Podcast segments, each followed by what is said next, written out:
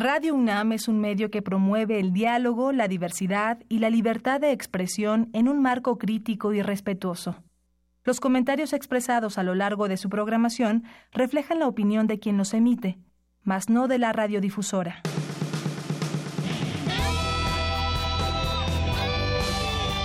Prisma RU. Relatamos al mundo.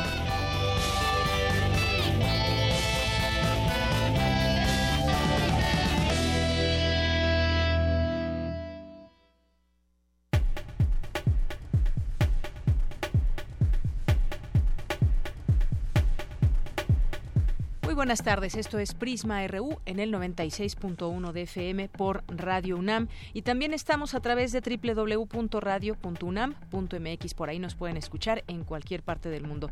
Soy Deyanira Morán y a nombre de todo el equipo los invito a que se queden con nosotros en esta emisión de viernes 16 de noviembre.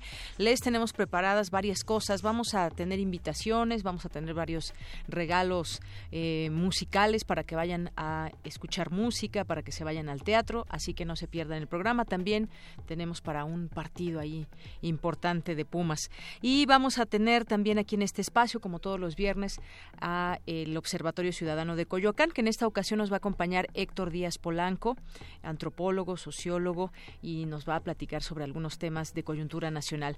Vamos a tener también más adelante nuestra segunda hora, vamos a hablar del primer encuentro internacional de especialistas de audio. Vamos a platicar con el director de tecnologías de la información de la Nacional, así que no se lo pierdan. Vamos a tener información nacional internacional, también de, en cultura. Mi compañera Tamara Quiroz va a entrevistar a Jaime Alfonso Sandoval, autor del libro México Land. Así que no se pierda toda nuestra emisión. Tendremos ahí algunos comentarios y sobre todo también su opinión cuenta. Márquenos al 5536-4339 o eh, comuníquense a través de nuestras redes sociales, arroba PrismaRU, PrismaRU en Facebook. Bien, pues iniciamos ahora con nuestro resumen informativo. Relatamos al mundo. Relatamos al mundo.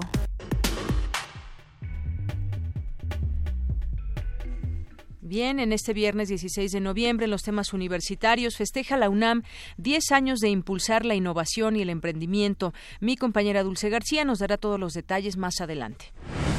Ayer en el Día Mundial de la Filosofía, la UNAM celebró con la temática de este año Filosofía y Desigualdad. En unos minutos, Cindy Pérez con la información.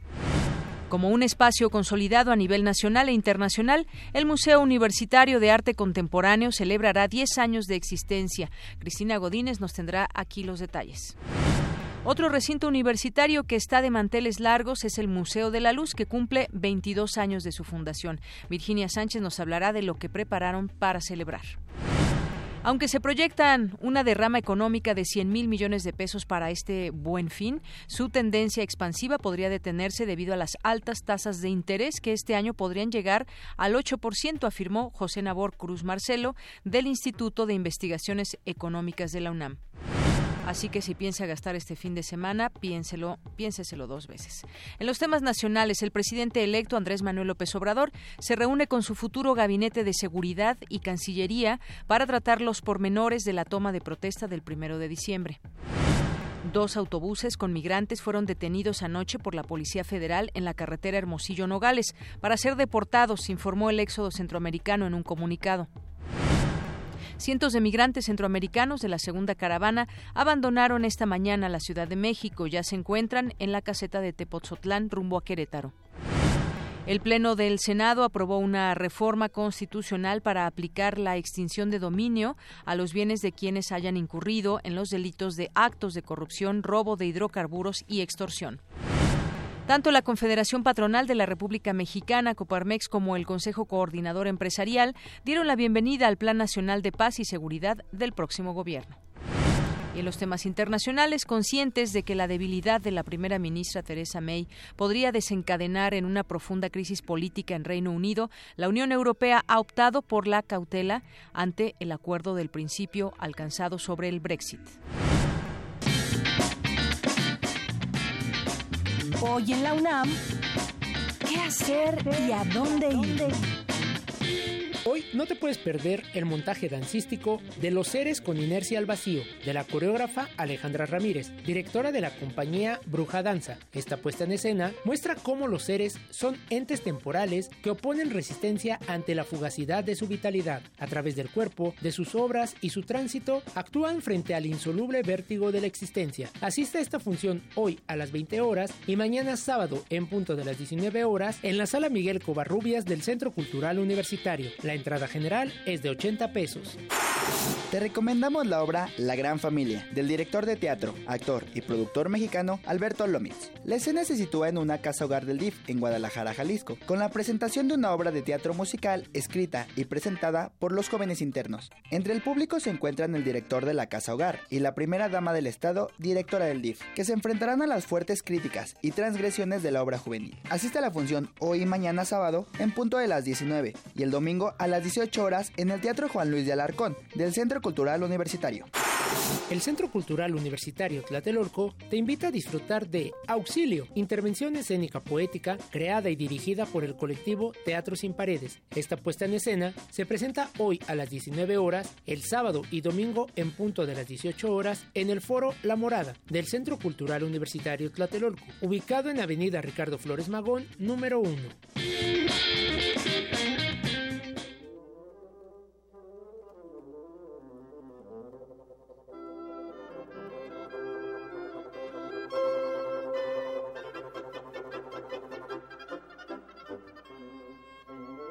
Al rato nos acompañará Dulce Wet aquí en cabina en Melomanía RU, pero antes vino rapidísimo para hacernos una invitación. Bueno, resulta que tenemos muchas sorpresas en Melomanía casi al término de nuestra emisión, así que decidimos empezar con los boletos que la Dirección General de Música de la UNAM nos tiene este fin de semana para escuchar a la FUNAM. Lo que estamos escuchando es la obertura de las bodas de Fígaro, pero este es un arreglo para octeto de alientos con dos oboes, dos clarinetes, dos cornos franceses y dos fagotes que hacen los vientos de Viena. Y bueno, vamos a escuchar esta obertura de las bodas de Fígaro, una obra compuesta en 1786 por Mozart, junto con la Sinfonía 40 y el estreno mundial de Ofrenda de Eber Vázquez. Eber Vázquez nació en Uruguay, en 1963, pero desde muy chiquito ha vivido en México. Es un gran teórico musical, un gran maestro y un gran compositor, así que no se lo pierdan. También tendremos el concierto de violín de Mikislav Karlovics. Actuará Sebastián Watpix que es el primer violín, el concertino de nuestra OFUNAM. Así que cinco pases dobles al 55 36 43 39. 55 36 43 39. Pues muchas gracias, Dulce, y al rato nos escuchamos. Claro que sí.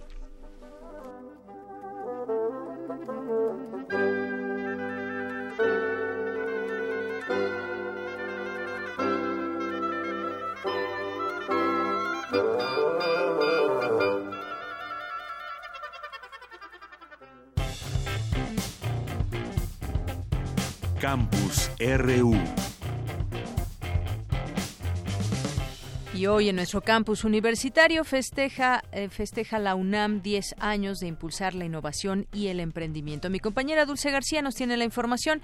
Adelante, Dulce, muy buenas tardes. Deyanira, muy buenas tardes a ti al auditorio de Prisma RU. La UNAM festeja este 2018 10 años de impulsar la innovación y el emprendimiento. Entre 2008 y 2017, periodo de existencia de la Coordinación de Innovación y Desarrollo, el promedio anual de solicitudes ha alcanzado 41.3 y las otorgadas 18.7, que contrasta con el promedio de las solicitadas entre 1976 y 2007, el cual era de apenas 6.3 y las otorgadas 3.9. Así lo señaló Juan Manuel Romero Ortega, coordinador de dicha instancia académica, durante la ceremonia de entrega de los premios de innovación UNAM 2018. Se ha contribuido a que la UNAM recuperara su posición de liderazgo en las solicitudes de patente y las patentes otorgadas por el Instituto Mexicano de la Propiedad Industrial a las instituciones de educación superior e institutos de investigación de nuestro país. En 2017, nuestra institución alcanzó el mayor número de patentes otorgadas en toda su historia. Señaló que a una década de la creación de esta coordinación, la UNAM multiplicó la cantidad de solicitudes y registro de patentes ante el Instituto Mexicano de la Propiedad Industrial. Además dijo que en 2015 la UNAM recibió el primer lugar del Premio Nacional de Emprendedores en la categoría de instituciones educativas que promueven el emprendimiento. El porcentaje de sobrevivencia de empresas después de dos años de operación, de las empresas que han pasado por el proceso de incubación en el sistema Innova UNAM, es superior al 90%.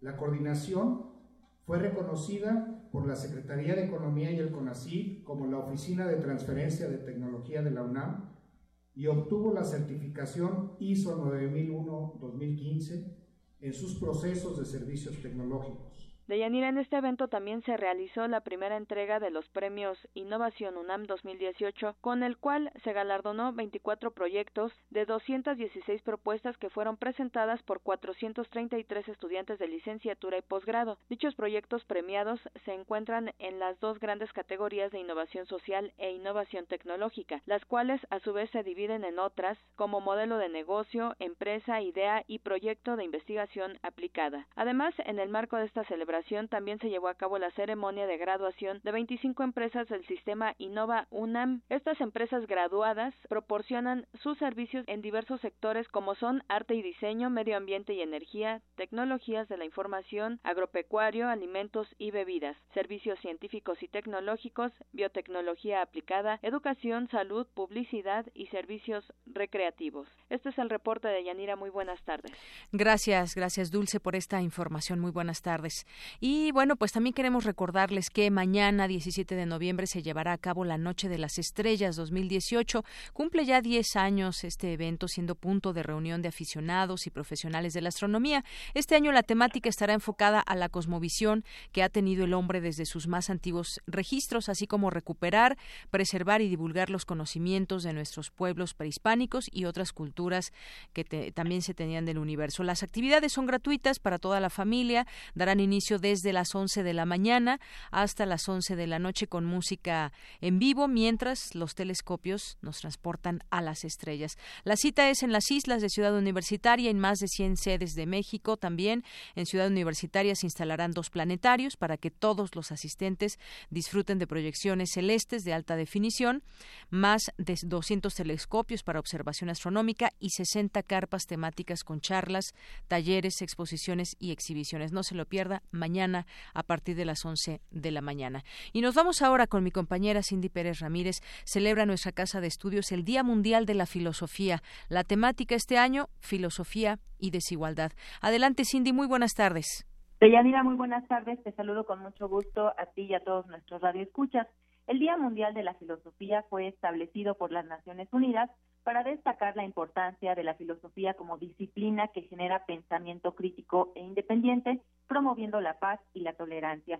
Si bien esta fecha se conmemora desde 2002, en 2005 la Conferencia General de la UNESCO declaró oficialmente su instauración cada tercer jueves de noviembre. Centrada en la comprensión de problemáticas que atañen a la sociedad, la filosofía se coloca como una disciplina compleja que aporta elementos importantes para el análisis de la coyuntura actual de desigualdad dentro y entre las naciones. Evidencia las diferencias entre las personas, relacionando algunas otras categorías como la riqueza, la pobreza, la movilidad geográfica y los desplazamientos forzados, la desigualdad de género y en algunas otras marcadas por el nacionalismo y el origen étnico. En esta ocasión, el Auditorio Mario de la Cueva de la Torre 2 de Humanidades fue la sede de esta tercera edición del conversatorio, en donde Nuria Sanz, directora y representante de la oficina de la UNESCO en México, habló de la importancia del pensamiento crítico y el compromiso de la academia con la desigualdad. Vamos a escucharla. Mucha gente, más de 800 millones de personas en el mundo viven con un dólar, menos de un dólar. ¿Pero eso qué significa? Porque los que viven con más a lo mejor también están ah, mermados de posibilidades respecto a sus capacidades. Y eso es eh, ni más ni menos que lo que genera desigualdad. Por eso queríamos salir un poco también de la zona de confort de la ciencia social y a partir de la filosofía, y la ven ustedes un poco rota, un poco desplazada. Es algo que mantiene no un fiel en equilibrio, la balanza está destemplada. Y en ese destemple hay muchos ingredientes. ¿Por qué nos importa ah, analizar, por qué nos importa servirnos del instrumento de la filosofía? Nos parece que el pensamiento crítico lo tenemos que ejercer pues, en nuestra vida, en, nuestra en la profesión y, y, en una manera cotidiana. Pero lo que también es cierto es que ahora mismo estamos en un debate y en un debate que no puede ser técnico, que debe ser un debate ético. Por su parte, Moisés Vaca Paniagua, investigador del Instituto de Investigaciones Filosóficas de la UNAM, dijo que la desigualdad tiene una expresión en el estatus social y político de las personas. Aquí sus palabras porque aun cuando ya se tengan iguales derechos e incluso iguales recursos materiales para hacer la vida, todavía algunas diferencias entre nosotros pueden convertirse injustamente en marcadores de desigualdad, cuando la igualdad jurídica y de recursos ya haya sido conquistada. ¿Qué puede hacer el Estado entonces para combatir esta desigualdad de estatus social? No de derechos, no de recursos. En mi opinión, combatir estas desigualdades de estatus es tan importante como enfrentar las demás. A la larga, un Estado democrático no puede prosperar con divisiones sociales como estas, en las que ciertas personas están condenadas a lugares inferiores en los escalafones sociales impuestos. Ante ellas, pues, me parece que es una obligación continua del Estado el fomentar, de manera no coercitiva un etos igualitario entre sus ciudadanos, denunciar el impacto de estas formas de discriminación, señalar que las actitudes de este tipo no tienen cabida en una sociedad igualitaria, nuestra tarea desde la filosofía debe seguir siendo ofrecerle herramientas al Estado y a la sociedad misma para hacer visible la gravedad de estas prácticas y buscar estrategias como el etos igualitario para combatirlo. Deyanira, este es el reporte de este conversatorio Filosofía y Desigualdad en el marco del Día Mundial de la Filosofía. Muy bien, Cindy, muchas gracias. Buenas tardes. Buenas tardes. Hasta luego. Y bueno, pues después de esta información, tenemos un tenemos obsequios.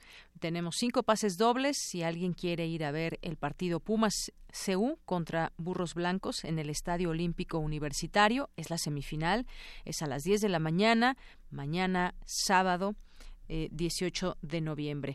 Lo único que tienen que hacer pues es marcarnos si les gusta el fútbol americano. 55 36 43 39 es nuestro número aquí en cabina. Tenemos cinco pases dobles, así que pues llámenos. Vamos ahora a escuchar la cantera universitaria, la cantera RU con mi compañera Virginia Sánchez.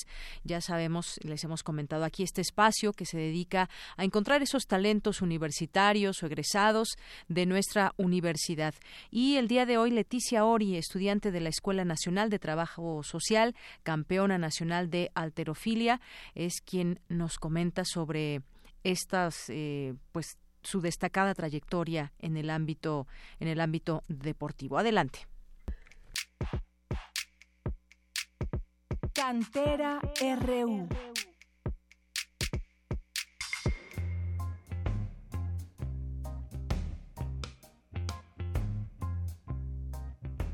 Leticia González Jori, estudiante de la Escuela Nacional de Trabajo Social, obtuvo el primer lugar en los Juegos Universitarios 2018 en alterofilia en la categoría 90 kilogramos y próximamente participará en el Torneo Nacional del Pavo 2018. Conozcamos más sobre esta extraordinaria y fuerte universitaria.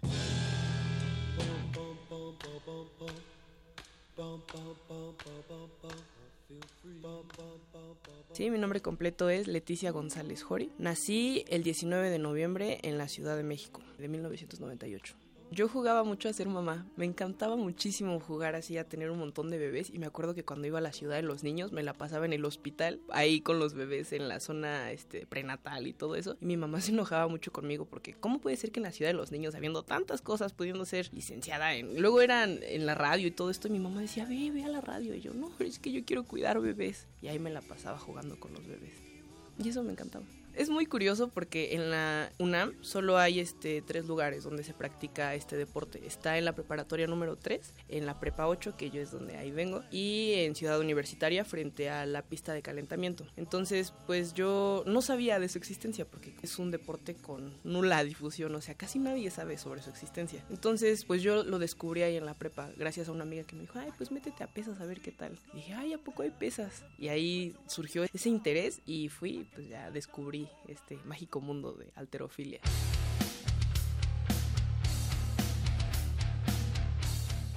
Para mí, como mujer en esta sociedad machista, representar este deporte y a la universidad y a mi escuela sí es todo un reto, porque sí hay muchos, muchos mitos de que este deporte es únicamente para varones, que las mujeres no pueden, o hay muchísimos mitos, dicen que ya no puedes tener hijos, que se te puede caer el útero, que te quedas chaparrita, que te pones toda tosca y así, cuando no es cierto, o sea, la verdad es que es gente que no conoce, que no investiga sobre todo esto. Entonces, una como mujer sí se enfrenta a este panorama de puros hombres súper fuertes y también hay chicas que empiezan desde muy chiquitas que también están muy fuertes y sí hay una que otra que sí se ve más tosca, pero es trabajo arduo. O sea, ya cuando estás del lado del deportista y ves todo esto, te impacta muchísimo. El entrenamiento para este deporte es muy pesado, muy cansado y tienes que meterle mucha dedicación. Yo me considero de las novatas que desde el principio le empezó a echar muchísimas ganas. O sea, entrenamos de lunes a sábado. Entonces yo al principio pues no sabía y nada más entrenaba de lunes a viernes ahí en la prepa cuando tenía horas libres y todo. Y como era nueva, mis entrenamientos eran muy cortos. Pero ya fui avanzando y me enteré que había los sábados. Y dije, ay, yo perdiendo mi tiempo haciendo, pues no sé, nada, porque no me dejaban tanta tarea. Y dije, wow, no, pues mejor también me empiezo a dedicar más, ¿no? De lleno. Llegar a la facultad después de entrenar, me llego casi, casi arrastrándome así. Y a mi casa más, ¿no? O sea,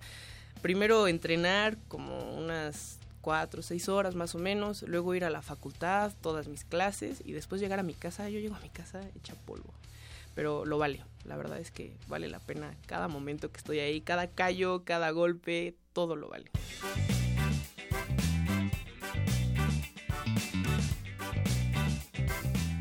A mí en mis tiempos libres me encanta muchísimo pintar y dibujar. Y bueno, no sé si cuente, pero en mis tiempos libres luego también me estiro, porque me duele luego todo del cansancio, y me estiro y me relajo mucho. También me gusta muchísimo bailar, es algo que disfruto mucho. Todo esto de las artes y todo esto me encanta, también me encanta ir al teatro. Me gusta de todo un poco, la verdad es que yo disfruto toda la música, entrenando ponemos mucha música y la verdad es que depende, yo creo, la situación. Por ejemplo, para levantar me gusta mucho el metal y el rock, es algo que como que me, me mueve mucho, me sacude y me emociona, ¿no? Pero también me gusta mucho, mucho el hip hop, el reggae, el pop también me gusta, todo, toda la música. La que casi no escucho tanto es banda, pero no me desagrada.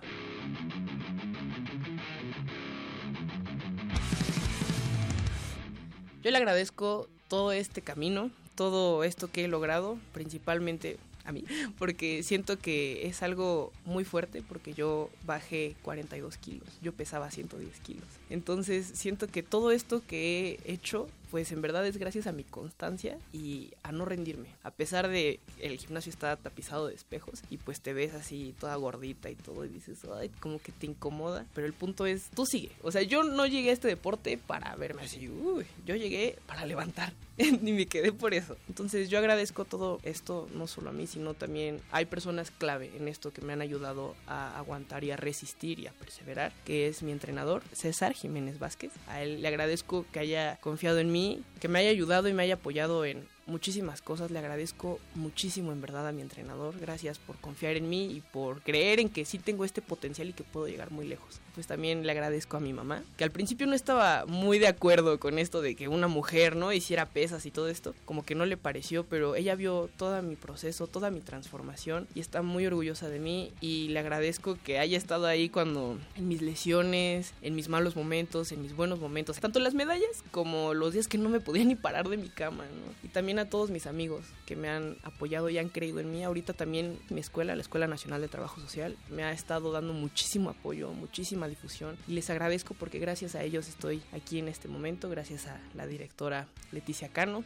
y a todos los que me han apoyado. Mi consejo para todos aquellos que temen tal vez ser estudiantes y deportistas a la vez por la carga y todo, no les voy a negar que sí es bastante pesado, pero no se rindan, porque sí se puede. O sea, contrario a todo lo que digan tal vez amigos, familiares y todo esto, sí se puede. Y si en verdad sientes que vas a brillar en algo, no pares. Así sea deporte, así sea arte, así sea tu escuela y todo, tú sé constante. O sea, es lo más importante y cree en ti, porque si nadie más cree en ti, tú eres el único que tiene la fuerza para impulsar tu camino. Entonces, no teman entrar a un deporte, hay un deporte para todos, para todos. Entonces es cuestión de buscarlo, encontrarlo y apasionarte por él y desvivirte por él. Y pues la escuela es un plus, no hay que descuidar tampoco las cosas, tienen que ir de la mano a pesar de que sea muy cansado y muy pesado y a veces hasta se siente imposible, pero sí se puede.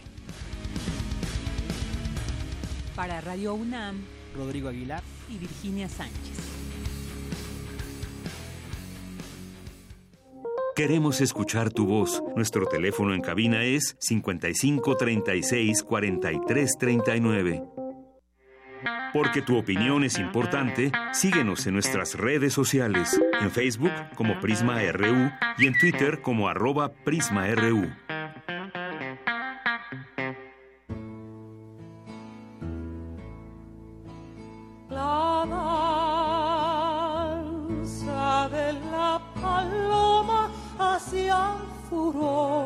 Observatorio Ciudadano de Coyoacán.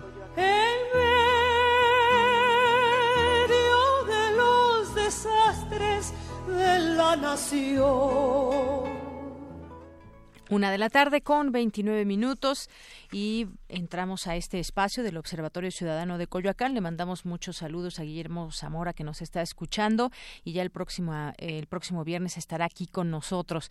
Por lo pronto, pues le doy la bienvenida vía telefónica a Héctor Díaz Polanco.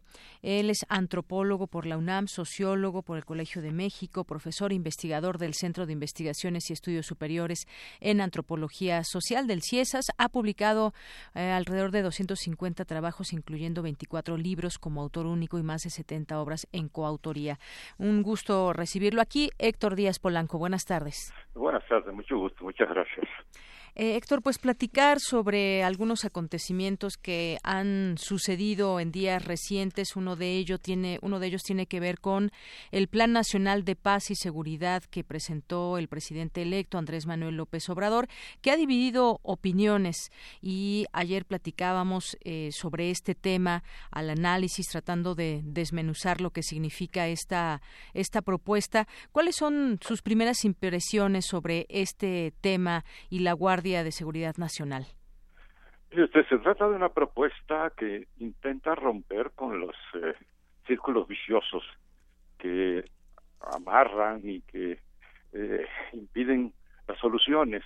Eh, es una propuesta innovadora que tiene varias vertientes, resumida en ocho puntos.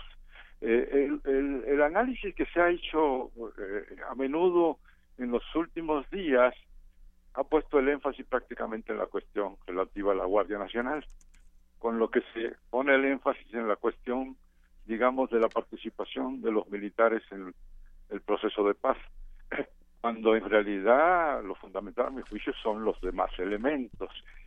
Y la cuestión de la Guardia Nacional se debe ver a la luz de estos elementos adicionales que tienen que ver con las causas generadoras de los conflictos locales y particularmente de la delincuencia de los actos violadores de la ley, etcétera. De tal manera que, eh, eh, viendo las dos vertientes articuladas, eh, se tiene una idea más clara de la propuesta. Me parece que es una propuesta muy importante, muy innovadora, que establece condiciones diferentes, procesos diferentes a los que se han probado hasta ahora, con la idea, digo yo, lógica de que no se puede hacer lo mismo esperando obtener resultados diferentes. Pues hay que hacer cosas diferentes para buscar que se tengan diferentes resultados en el sentido de positivos para la resolución de los problemas. Ese es el punto de vista general Así eh, es. en principio. Y Héctor, ¿qué tan diferente será? Porque justamente, pues una de las críticas o muchas de las críticas que se han recibido es como si fuera más de lo mismo por el tema de la militarización del país a través ahora de esta Guardia Nacional. Se ha criticado también que no tenga ese cariz ciudadano y quede en manos eh, en manos militares. ¿Qué eh, opinión te merece esto? Sí, es que hay una diferencia. Eh, los, eh, los que van a participar en la conformación de esta guardia, por lo que se puede ver de la explicación que se dio hace unos días, no son militares propiamente dichos, sino militares, eh, es decir, son militares pero con una peculiaridad y es que son policía militar. La policía militar del ejército, la policía militar de la marina, y que en segundo lugar recibirán estos policías militares una formación policíaca a fin de que puedan hacer la tarea de que se trata. De tal manera que esto hace diferente la cuestión. No se trata de militares colocados haciendo tarea policial, sino de policías militares que además recibirán una formación policíaca para poder hacer el trabajo policíaco. En segundo lugar, estos militares, este, este personal se toma de eh, las esferas en donde existe el personal con los eh, mínimos que se requieren. No existe otro ámbito este, en la estructura eh, de seguridad del país de dónde tomar este, este personal. Por tanto, se toma de allí en donde se dispone de policías este, que tienen una mínima preparación que luego se completa para hacer las tareas. Esto me parece que hace una diferencia con la idea de simples militares haciendo tareas policíacas. Es decir, que quizás la clave está eh, te pregunto si de esta manera lo ves tú, eh, la clave estaría en cómo se integra también esta Guardia Nacional, que además se habla de que de aquí al 2021, me parece, podría ya estar formada de 50 mil personas. Sí, se van, eh, la idea es que se van a adicionar elementos nuevos, 50 mil, para completar el personal que se requiere. de tal manera que aquí también recibirán de entrada una formación policíaca para poder hacer tareas policiales. La idea es que militares, digamos, en el sentido lato, eh, no estén haciendo tareas policíacas para las, para las que no tienen preparación. Eh, eh, la idea es que haya una preparación policíaca en las tareas policíacas. Así es. Hicimos aquí una especie de, pues sacar los pros o los contras que se pueden, digamos, destacar de esta, de esta propuesta. Entre los pros podemos decir el plan se centrará en la prevención, es decir, atender las causas que generan la inseguridad y la violencia. Eh, está también que se trabajará en la profesionalización de la policía, particularmente en el orden municipal, a quienes se pagarán salarios dignos y prestaciones. No se permitirá la corrupción en las corporaciones policíacas. Sin embargo, bueno, estos intentos ya se han tenido también en otro en otro momento y los resultados, quizás ya a nivel general, no han sido los óptimos. ¿Por qué en esta ocasión tendríamos que confiar en esta en este plan de seguridad? Sí, tiene toda la razón en el, argumento, solo que hay una pequeña diferencia. Eh, a, ojos vistas, los intentos de atacar las causas que se han hecho hasta ahora han sido absolutamente fallidos. La posibilidad de un cambio en esta materia deriva de que ahora sí se haga, el trabajo en serio de atacar las causas, es decir, de establecer políticas nacionales de mejoramiento de las condiciones sociales del país, eh, etcétera, etcétera, combatir la corrupción, que es un elemento básico de reproducción de la violencia y la delincuencia general en el país. Si se hace todo esto, entonces podría esperarse razonablemente que haya un cambio en los resultados. A eso, a eso está apostando, creo yo, la propuesta y deberíamos cruzar los dedos para que se pueda obtener esta vez resultados positivos a este respecto. ¿no? Mm, eh, Héctor Díaz Polanco, también se ha, mm, eh, hemos escuchado ahí distintas voces, la participación también de la gente a través de distintas vías como las redes sociales. Eh, dicen hay que abrir el debate también. El mando de esta Guardia Nacional estará a cargo de oficiales de las Fuerzas Armadas y en el ámbito nacional habrá un gabinete de seguridad que encabeza el que encabezará el presidente de la República y participarán principalmente los secretarios de Seguridad Pública, Protección Ciudadana, Gobernación, Marina y defensa. Eh, abrir el debate se ha dicho para que pues también se tenga una participación ciudadana importante. ¿Cómo ves que pues hacia allá también se abra este debate? Creo que hay varios elementos aquí. La cuestión del mando, en primer lugar, eh, se ha sido claro en la propuesta eh, respecto a que el mando lo tendrá directamente el presidente de la República, es decir, un mando civil. Y el mando operativo estará en manos de los órganos eh, militares eh, eh, reconocidos por la Constitución. Pero el mando tiene que ser un mando civil. En segundo lugar, se habla de consultar a las víctimas, de estar en contacto con sectores de la sociedad civil, etcétera, que garantiza una participación ciudadana en el proceso. Si estos elementos se respetan y se aplican adecuadamente, se puede tener éxito, me parece. No, no hay posibilidad alguna de éxito si la propuesta pone en manos militar eh, la conducción del proceso y el mando central. creo que, que, que, la posibilidad de éxito depende de los elementos eh, eh, señalados anteriormente de mando civil y participación ciudadana. Así es. Y bueno, pues eh, como datos que hemos estado conociendo a raíz de que se dio a conocer esta propuesta. En este Plan Nacional de Seguridad 2018 eh, se detalla que los elementos que integrarán esta Guardia Nacional provendrán de las policías militar y naval, así como de la actual Policía Federal. habrá estos 50.000 reclutas que hablábamos de esta cifra también muy amplia, quienes recibirán formación y práctica en procedimientos policiales, en derecho penal, derechos humanos, perspectiva de género y demás conocimientos necesarios para un buen desempeño. Y justamente por eso, por eso preguntaba yo si, eh, pues esta Guardia Nacional será pues justamente la clave para que se desarrollen de la mejor manera, manera estas actividades, porque no hay que perder de vista también el tema de los derechos humanos y hay pues también distintas opiniones en este en este sentido. Hemos visto también pues cómo actúan muchas veces los cuerpos policíacos o los cuerpos militares y hay pues siempre este riesgo de que se atropellen los derechos humanos. Quisiéramos ya acabar y saber que en México pues vamos a tener una nueva mirada en ese tema de los derechos humanos que tanto se han violado o violentado en este país en los últimos años. Sí, usted lo ha resumido excelentemente.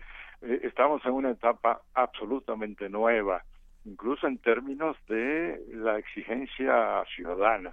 No hay posibilidad alguna de que avancemos si los derechos humanos no se respetan en términos absolutos.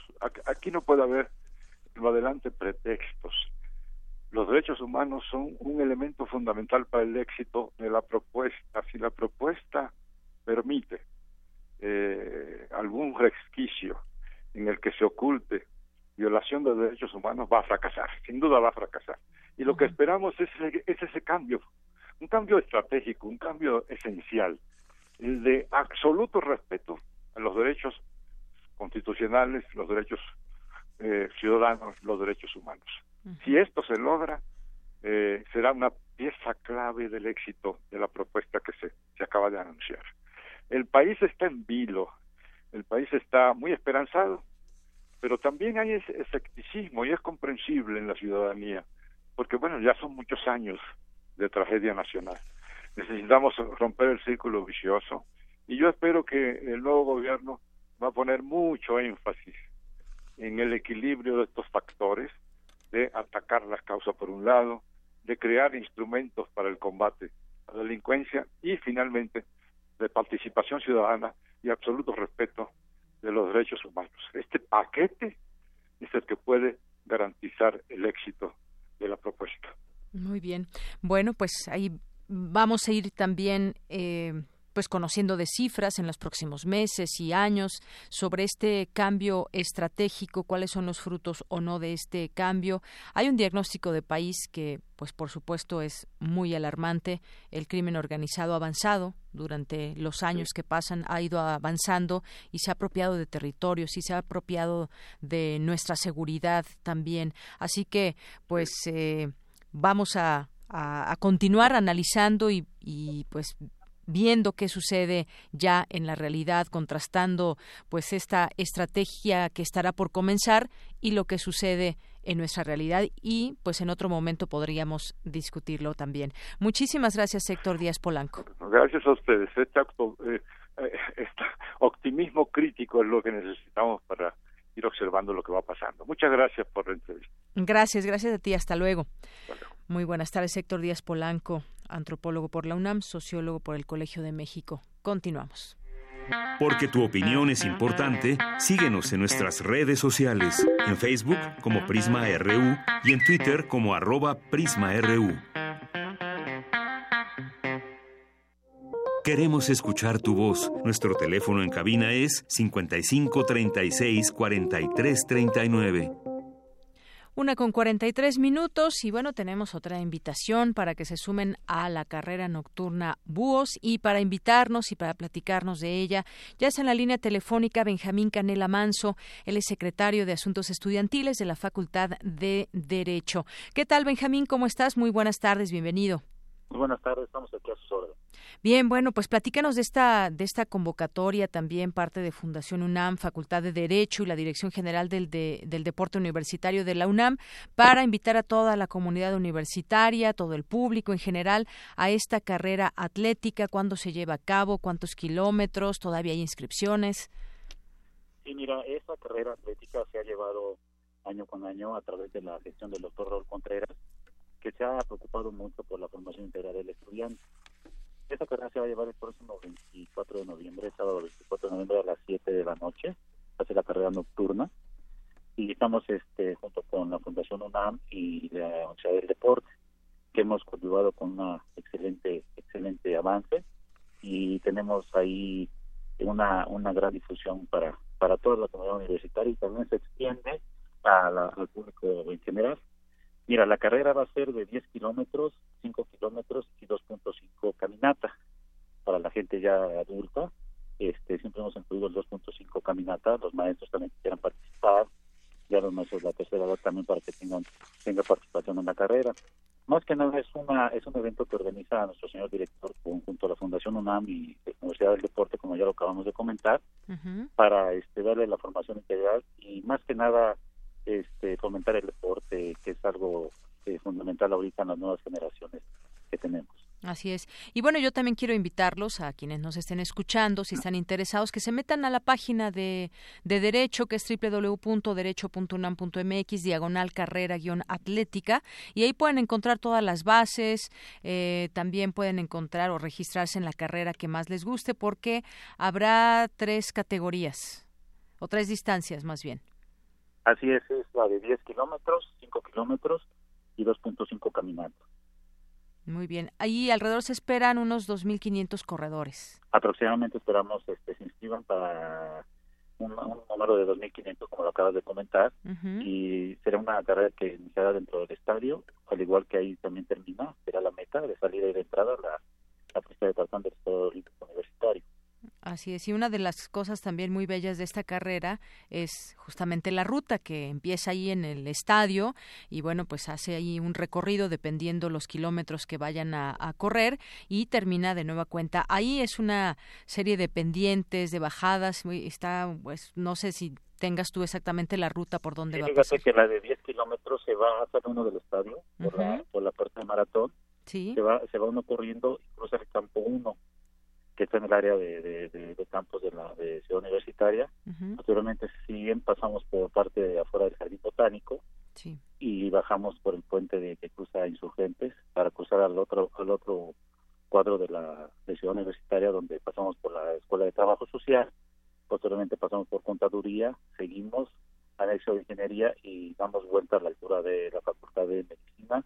Ahí es el regreso y posteriormente el regreso se hace la misma dinámica. En la de 5 kilómetros este, llegamos hasta la parte de, pasando al Jardín Botánico, un poquito antes de llegar a, al puente para cruzar insurgentes, ahí nos regresamos, pasamos por el estadio de béisbol y nuevamente entramos por la, por la puerta de la estación universitaria y la caminata de 2.5 kilómetros se llega hasta el campo 1, se regresa y ya posteriormente, como acabo de comentar, también se, se ingresa por la, por la puerta de maratón.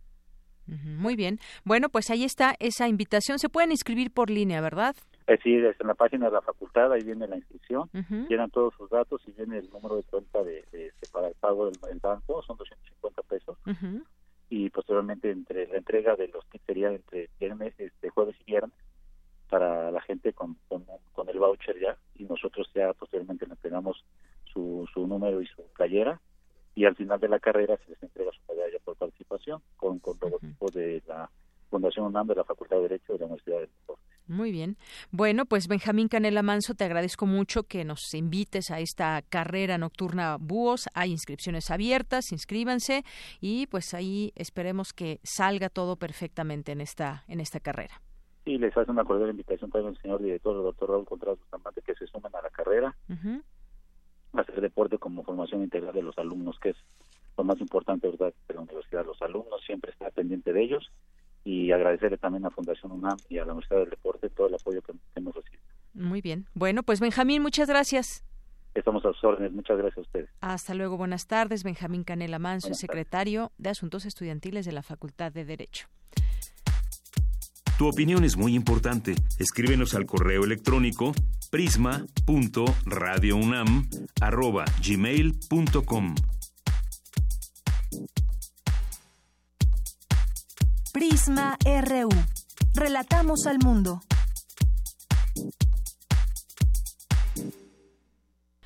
Bien, bueno, pues ya tenemos a los ganadores que se van a mañana al Estadio Olímpico Universitario a disfrutar de este partido Pumas Ciudad Universitaria contra Burros Blancos y bueno, tienen que venir aquí por los boletos, aquí los tenemos en mano. Tienen que venir antes de las 5 de la tarde, por favor, así que pues vénganse para acá.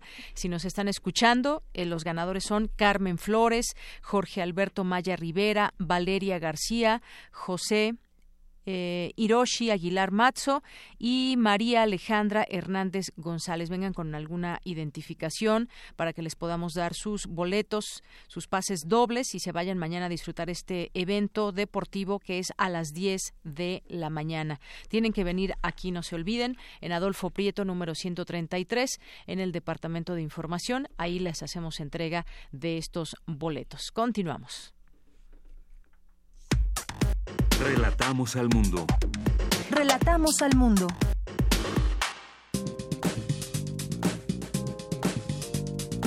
Cultura RU. Bien, continuamos y entramos a la sección de cultura en este viernes. ¿Qué tal, Tamara Quiroz? Muy buenas tardes. Deyanira, muy buenas tardes. Sí, ya es viernes y no podemos irnos sin compartirles algunas recomendaciones artísticas y culturales, unas para el fin de semana y otras tantas para llevar a donde quieran. Les cuento que el pasado domingo, en el marco de la edición número 38 de la Feria Internacional del Libro Infantil y Juvenil, la FILIG, bueno, pues se presentó México Land. Es un libro que a través de la fabulación ficticia o tal vez no tanto, de un México inexistente, fusiona distopías y humor negro, ese humor negro que te lleva a una reflexión, no bueno, bárbara. Este libro es uno de los trabajos más recientes de Jaime Alfonso Sandoval, quien nos acompaña en la línea. Jaime Alfonso, bienvenido a este espacio, ¿cómo estás? Muy bien, Tamara, un gusto estar aquí contigo. No, al contrario, el gusto es nuestro, Jaime. Oye, ya tienes ahí una experiencia de más de dos décadas. Te has convertido en un referente de la literatura juvenil en México. Tus libros se han traducido a varios idiomas, entre ellos el francés y el holandés, y actualmente estás presentando México-Land. Cuéntanos cómo surge este trabajo literario que además inicias con malas noticias. Claro que sí, es, un, es una novela para jóvenes y también para adultos eh, acerca de este género llamado distopía. ¿Qué es la distopía? Bueno, es un género que se desarrolla en el futuro, en un futuro más o menos cercano, y es eh, qué sucedería en México si las cosas ya van mal, pero que vayan a peor, digamos, si no se solucionan. Entonces yo estoy hablando de un México que termina por fragmentarse, termina por dividirse, y se queda dividido en dos partes, una que se llama los territorios perdidos, donde ya no hay ningún tipo de orden, realmente ya hay colapsó, digamos, todos los tipos de formas de gobierno, y otro que es el México Nuevo, que es una refundación del México, que obviamente es totalitario porque quieren evitar toda la corrupción. En ese entorno se desarrolla la historia de Temu, un chico de 15 años que justo no voy a dar ningún spoiler porque así inicia el libro, cuando él se entera que sus padres se mueren, mueren en un extrañísimo accidente en el metro, dicen que fue un suicidio, y él queda huérfano a manos de este nuevo gobierno. Entonces, a través de todas estas experiencias, y vamos a conocer cómo es este México de unas décadas hacia el futuro, obviamente literariamente, espero que yo no sea Nostradamus, eh, vamos a conocer la historia de Temo y también la historia de... Cuando uno habla de estos libros, habla un poquito del futuro para hablar mucho del presente. Esperemos que no tengas esos dones o tal vez sí, no sé. en esta distopía, bueno, la ambientas aquí en México y, justo surge después de una guerra civil que combate la corrupción y otros asuntos. Este México nuevo que, que mencionas, bueno, pues tiene ahí también unas reglas, unas leyes bastante estrictas. Sí, es un, es un México que justo la gente pues eh, termina tan asustada y tan aterrada como ya lo hay en por desgracia actualmente pues de los niveles de violencia y de la inseguridad que se vive, pero eso ya a nivel casi masivo, global, en cada uno de los territorios y municipios que existen en México. Entonces, ¿qué sucede? Bueno, un grupo de empresarios, los que tienen el gran capital, al ver la inacción de este gobierno que se ve en el libro, de ellos deciden formar un ejército, pagar un ejército y de alguna manera refundar un país. Es una asociación, ya no es una democracia, es como una especie de, de, una corporación. Una corporación donde hay un CEO que realmente es la presidenta, pero es como una CEO. como una directora general, claro. Pues, exactamente, todo el mundo somos como empleados realmente. Entonces tenemos, pero la gente termina por dar su libertad a cambio de seguridad. Oye, y además, bueno, la historia sí, sí narra como también esa ruptura social, ¿no? Te deja reflexionando cómo actualmente somos vulnerables, por decirlo de alguna forma, eh, somos vulnerables y normalizamos la violencia, no creamos redes de empatía con los sentimientos del otro. Exactamente, es un, es un libro que es, algunos lectores ya lo, lo han leído, es una novela que pues, este año dicen es muy duro, está terrible porque sufre mucho el personaje y yo digo, bueno, es un libro que parece muy desesperanzador, pero el tema, el tema central del libro hasta el final, obviamente cuando ya lleguen a la parte final es la esperanza. Porque yo creo que eh, incluso en los peores momentos el ser humano siempre busca la esperanza y hacer redes, redes entre ellas. Para mí, eh, los personajes principales del libro son tanto los jóvenes, que están representados, como los ancianos. Porque alguna vez escuché que dime cómo una sociedad trata a los niños, jóvenes y ancianos y te diré qué tipo de sociedad es. Entre más deshumanizada y más terrible trata, peor, porque son grupos vulnerables. Entonces, en este, en este, en este México nuevo que estoy en el futuro, justo el cambio va a venir a través de los jóvenes y de los mayores, porque ellos tienen la memoria y el conocimiento y los jóvenes el impulso de hacer el cambio. Entonces son personajes muy, muy importantes y al final es eso, rescatar la esperanza y vincularse entre todos para hacer un cambio. Así es, Jaime, bueno, eh, eh, cabe mencionar también para aquellos que nos escuchan, desde que abres este libro, el primer capítulo te atrapa y de repente, bueno, yo me encontré con, con una risa eh, que me hizo caer en cuenta de me estoy riendo de esto, o sea, realmente, o sea, sí te hace reflexionar. Exactamente, es, un humor negro, lo que, eh, justo lo, lo que mencionaste, el humor negro. Hay como dos tipos de lectores, algunos que me dicen, no, no, yo sufro mucho con el libro, y otros que me dicen, yo me divierto mucho con el libro, y luego me da culpa porque me estoy riendo de puras desgracias de este pobre personaje. Claro, porque él está ejemplificando toda la crueldad de ese sistema, él tiene que vivirlo punto por punto para ejemplificar cómo este sistema realmente justo por quitar la corrupción, por quitar todos estos problemas, termina convertido en un, un estado policial terrible.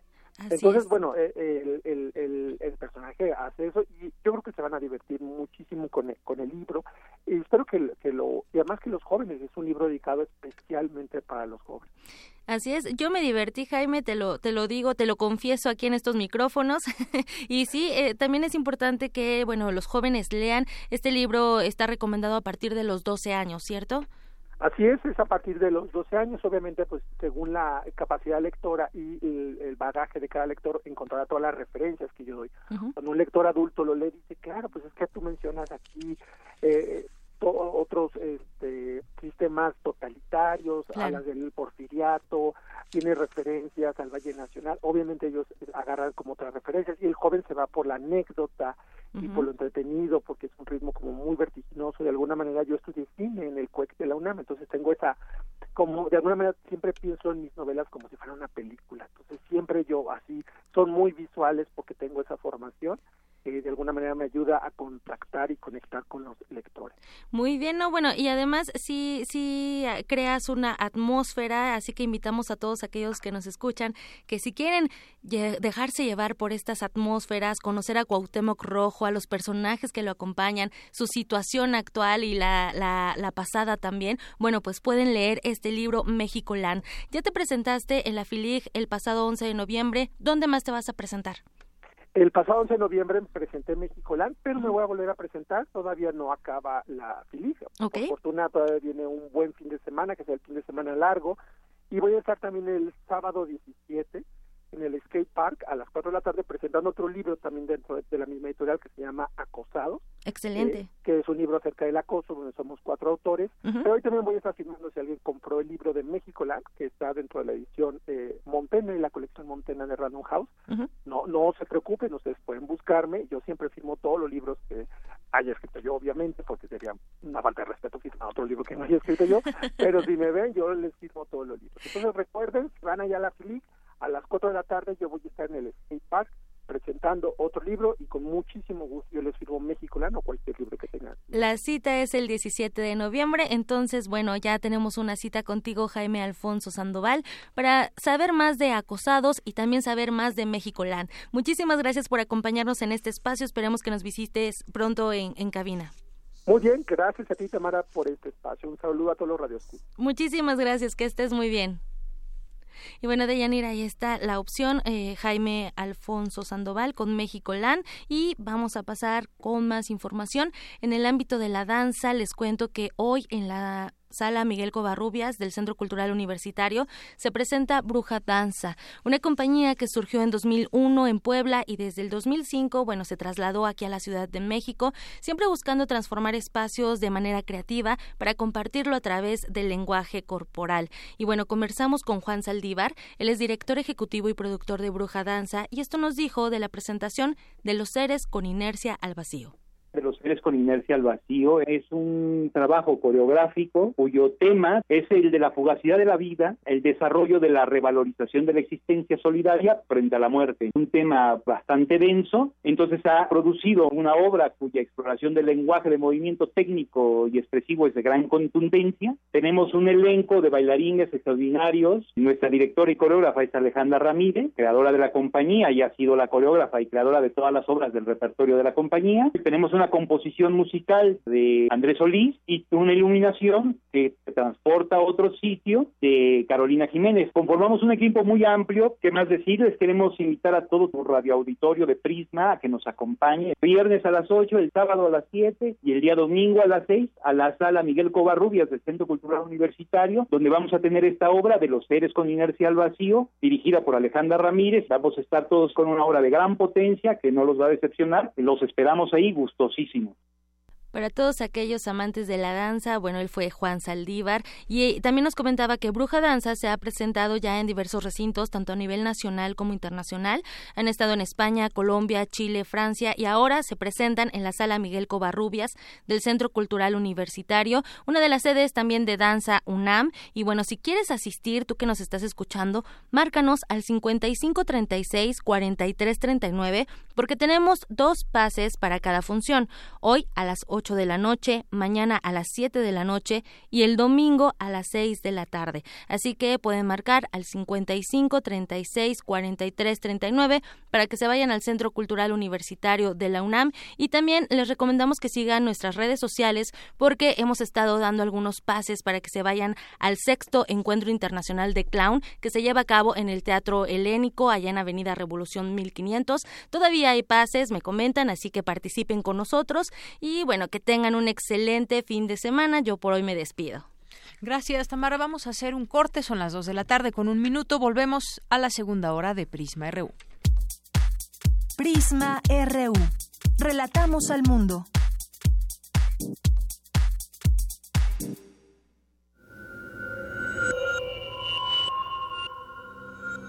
Escuchas 96.1 de FM. XEUN. Transmitiendo desde Adolfo Prieto 133 Colonia del Valle en la Ciudad de México. Radio UNAM. Experiencia sonora. Mm, nada como caminar por las calles y percibir la otra ciudad. Esa alternativa escondida entre el bullicio y el asfalto. Se parte de Escaparate 961. La revista cultural que te ofrece las otras opciones. Viernes a las 15:15 por el 96.1 de FM. Radio UNAM, Experiencia Sonora. Torre de control, ¿todo listo? Todo listo, estamos preparados. ¡Despeguen! Llegó la la consulta infantil y juvenil 2018. Del 17 al 25 de noviembre, asiste a escuelas, parques, módulos del INE y por primera vez de forma digital. Y ahora los más chiquitos vamos a opinar. Para mayor información consulta INE.mx. Además, juega y participa descargando las apps de la consulta. Recuerda, decir lo que piensas es tu derecho. Porque mi país me importa, todos vamos a participar. INE. El Centro de la Imagen exhibe la muestra Africaamericanos, integrada por 400 imágenes históricas de destacados archivos, así como producciones contemporáneas de más de 70 reconocidos artistas. La exhibición resalta la riqueza cultural de las comunidades afrodescendientes de 16 países de América Latina, como México, Cuba, Haití, entre otros. Africaamericanos está abierta en el Centro de la Imagen, Plaza de la Ciudadela número 2, Centro Histórico. La entrada es libre.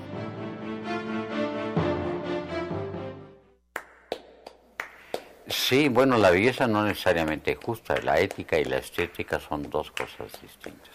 La ética tiene que ver con la justicia, la estética con la belleza. Escribir con buena ortografía es una cuestión de estética, no de ética. No se puede decir está mal dicho o está mal escrito, no, eso corresponde a la estética, no a la moral. Quería ser como Joe DiMaggio, el beisbolista pero sus reflejos no daban para tanto. Reposaba el cuerpo en la cocina, dejó escapar el alma por la nariz y se enamoró de las especias. De su travesía para llegar hasta la mesa y al probar el mole, entendió el significado del mestizaje, la importancia de la historia en todo lugar. Así vivió Fernando del Paso, escritor, académico, locutor, cocinero por placer y pintor por impulso, con lupa en mano tras lo barroco, el erotismo y las pulsiones humanas, mostrando al nuevo mundo lo insólito del pasado y coloreando las pupilas de los curiosos con sus atuendos.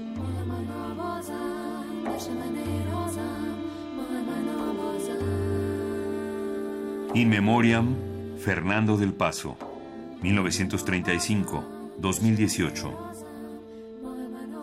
Radio UNAM, Experiencia Sonora.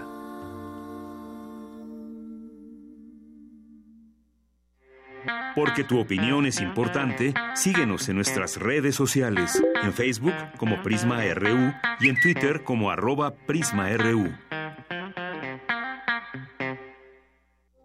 Queremos escuchar tu voz. Nuestro teléfono en cabina es 55 36 43 39. Mañana en la UNAM, ¿qué hacer y a dónde ir? La Orquesta Filarmónica de la UNAM te invita a su concierto de fin de semana, bajo la dirección del músico italiano Massimo Cuarta, interpretando obras como Las Bodas de Fígaro y Sinfonía número 40 de Mozart, ofrenda Herbert Velázquez y concierto para violín de Karlowitz. Asiste mañana, sábado 17 de noviembre, a las 20 horas y el domingo en punto de las 12 del día a la sala Nezahualcóyotl, en el Centro Cultural Universitario. La compañía Último Tren Danza Escénica te invita a la función de la puesta en escena La Gran Búsqueda del Tiempo Perdido, Tic Tac, bajo la dirección del maestro Gregorio Trejo. Este montaje es una invitación a abandonarse en manos de la existencia para buscar y arriesgar, demostrando que la vida es una aventura y compartiendo de manera distinta el pensamiento del hombre y el significado de la vida. Asiste mañana, sábado 17 de noviembre, a las 12.30 del día, en la sala Miguel Covarrubias del Centro Cultural Universitario. La entrada general es de 80 pesos. Mañana no te puedes perder el concierto único y especial. La Orquesta Juvenil Universitaria Eduardo Mata se presentará en el espacio denominado Las Islas de la UNAM, bajo la dirección de Gustavo Rivero y acompañado del coro estudiantil Staccato, que pertenece a la Dirección General de Música e integrado por estudiantes de la máxima casa de estudios. No te pierdas este fascinante recital mañana sábado 17 de noviembre en punto de las 20:30 horas en las Islas de Ciudad Universitaria. Continuamos dos de la tarde con siete minutos. Gracias por su compañía aquí en el 96.1 de FM en Radio UNAM y pues aquí también mandar saludos a las personas que están pendientes, que están atentas, que nos hacen llegar algún comentario, que nos dan ahí también algún eh, like, o se hacen presentes en redes sociales y también en el 5536 4339 también ahí recibimos sus comentarios sobre los temas que aquí vamos presentando, de los cuales les vamos platicando. Muchas gracias a El Sarco, a Gaby Terix, a Franco Reynoso, eh, también la, la DGDC UNAM, que es la divulgación de la ciencia UNAM, promover, divulgar, fomentar la cultura científica y tecnológica en la comunidad universitaria y la población mexicana. Los pueden seguir en DGDC UNAM. Ahí también encontrarán información importante que nos comparten todos los días. Jaime Alfonso también, muchos saludos, a Guerrero, Gilberto, a Marlon Rosales, muchos saludos también, al IUNAM también aquí presente con nosotros que es el Instituto de Ingeniería de la UNAM. Su eh, Twitter es IIUNAM. También les recomendamos esta cuenta. Eh, Román Becerril, también muchas gracias.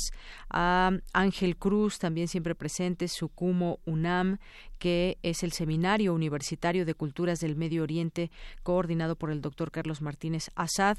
Y su Twitter es Suku, Sukumo, Sukumo UNAM. Ahí también pueden seguir esta cuenta. Armando Cruz nos escribe y nos dice para que funcionen correctamente los cuerpos de seguridad, militares y civiles, es acabar con la impunidad de que gozan militares y policías cuando cometen abusos y hasta asesinatos y ejecuciones. Gracias, Armando. Margeven también, muchas gracias. Paloma Jagger, Filmoteca UNAM, también aquí presente. El CIESAS UNAM también. David. Eh, Guerrero y a todas las personas que se sumen con nosotros. Aquí estamos pendientes también de sus comentarios. Galán de Barrio también nos dice, como siempre, escuchándolos desde Churubusco rumbo al CCH Vallejo. Pues muchas gracias, Galán de Barrio, también aquí presente siempre con nosotros a través de esta vía de comunicación que es eh, Twitter. Son las dos de la tarde con nueve minutos y en la información nacional también para compartir con ustedes, pues hay varias cosas. Vecinos de Tijuana rechazan a migrantes. Ante el rechazo y enojo de residentes de playas de Tijuana, migrantes se replegaron al Parque de la Amistad. Los, los habitantes amenazaron con pasar de los gritos a los golpes. Mientras los mexicanos cantaban el himno nacional, los centroamericanos respondían al grito de Honduras y pedían respeto a sus derechos humanos. Esto sucedió allá en Tijuana. Un dato, bancos ganarán más de mil 435 millones de pesos por ventas del Buen Fin. Si quieren ser parte de estas ganancias, pueden aprovechar las ofertas del Buen Fin. La Comisión Nacional para la Protección y Defensa de los Usuarios de Servicios Financieros, la Conducef, adelantó que en el Buen Fin la banca registrará un ingreso eh, de comisiones por operaciones de comercios que reciben pagos con tarjetas de crédito y débito mayor a esa cantidad, 1.435 millones de pesos. En otra información, ofrecen 7.000 empleos temporales a migrantes para que desistan de ir a Estados Unidos. Es un esfuerzo por evitar que la primera caravana migrante continúe su marcha hacia la frontera norte e intente ingresar a los Estados Unidos. El Gobierno de México, en coordinación con el Consejo Coordinador Empresarial, organiza ferias de empleo para ofrecer trabajos formales. Se trata de entre 7 y 10 mil puestos de trabajo formales y con prestaciones de ley, según anunciaron los secretarios de Gobernación, del Trabajo y el presidente del Consejo Coordinador Empresarial. En otra información, el Senado aprueba en lo general y en lo particular la ley sobre Fiscalía General después de 10 horas de discusión y votaciones de artículos reservados esta noche el Senado de la República aprobó en lo general y en lo particular la Ley Orgánica de la Fiscalía General de la República, que transforma la Procuraduría General de la República en Fiscalía General. Y bueno, pues otro dato que aquí vemos en los medios el gobierno de Morelos presentó una denuncia por el robo del manifiesto zapatista al pueblo de México, documento histórico que firmó el general Emiliano Zapata Salazar el 25 de abril de 1918 antes de tomar la Ciudad de México junto al general Francisco Villa. Roban este manifiesto con la firma de Emiliano Zapata. Y bueno, pues también comentar esta nota que le leo de Animal Político. López Obrador, el presidente electo, tendrá un consejo asesor integrado por empresarios. Entre ellos, ¿quiénes son estos empresarios? Bueno, aquí están entre esos empresarios Ricardo Salinas Pliego, Carlos Jan González, eh, Miguel Alemán Magnani, entre otros, Olegario Vázquez Aldir, Carlos Jan González, Daniel Chávez, Miguel Rincón, Sergio Gutiérrez, eh, ya dijimos Ricardo Salinas, empresarios que participarán en este consejo asesor y que serán coordinados por Alfonso Romo, próximo jefe de la oficina de la presidencia. El presidente electo dijo que va a reunirse con ellos cada dos o tres meses y que invitará a otros empresarios para que este consejo se vaya fortaleciendo, se vaya convirtiendo en una institución de la sociedad civil que ayude al gobierno para que logremos entre todos un progreso con justicia, que haya crecimiento y que haya bienestar. Y por supuesto, pues saltan muchos de estos nombres que integrarán este consejo asesor integrados por empresarios. Bernardo Gómez también estará ahí. Bien, continuamos con la información universitaria.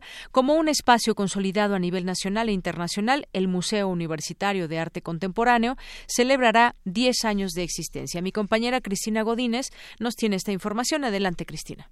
Deyanira, un saludo para ti y para el auditorio de Prisma RU. El MUAC abrió sus puertas el 26 de noviembre de 2008. Llega a su décimo aniversario con una colección de 1.800 obras. Ha sido visitado por 5 millones de personas y en el recinto se han realizado 150 exposiciones individuales y de colectivos.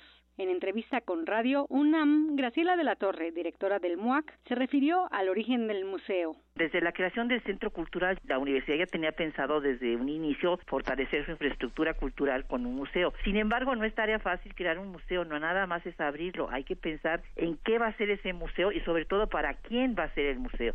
Y bueno, la universidad asumió el reto postergado en el país, podríamos decir, por décadas, y decidió construir este museo y encargar la obra Teodoro González de León y sobre todo reunir durante tres años un grupo interdisciplinario de especialistas, de museólogos, de críticos, de historiadores, de psicólogos para hacer un plan maestro que pudiera orientar la pertinencia, la vocación y la misión de este museo para el panorama museístico de nuestro país es un museo joven, pero es un museo que a través de una década ha demostrado su pertinencia. Si bien en un inicio había cuestionamientos de por qué un museo de arte contemporáneo, en primer lugar, porque no había un museo público de arte contemporáneo en México, ¿eh? ¿Por qué una colección de arte contemporáneo? ¿Por qué la universidad? Creo que después de una década ocupamos un lugar en el panorama nacional y también internacional. Y como parte de los festejos, el MUAC ofrecerá membresías e incentivos. Y en esta fiesta vamos a tener la membresía de nuestro programa Tocayos del MUAC. Son 10 niños nacidos en el mes de noviembre cercano a la fecha del MUAC, que les vamos a dar una membresía para que puedan entrar gratis al museo ellos durante 10 años con cuatro familiares o cuatro amigos y tendrán otros privilegios muy ligados a lo que nosotros hacemos. Y también tenemos el programa Incentivo MUAC, que a 10 jóvenes estudiantes les vamos a dar un incentivo de mil pesos mensuales durante todo el año. Y además vamos a estar rifando hoy 10 obras de diseñadores entre el público asistente durante todo el día. Además, en abril de 2019, el artista chino Ai Weiwei exhibirá un templo de la dinastía Ming y una obra dedicada a problemas actuales de México desarrollada con piezas Lego, que ocupará la sala 9 del museo. Deyanira, este es mi reporte. Buenas tardes.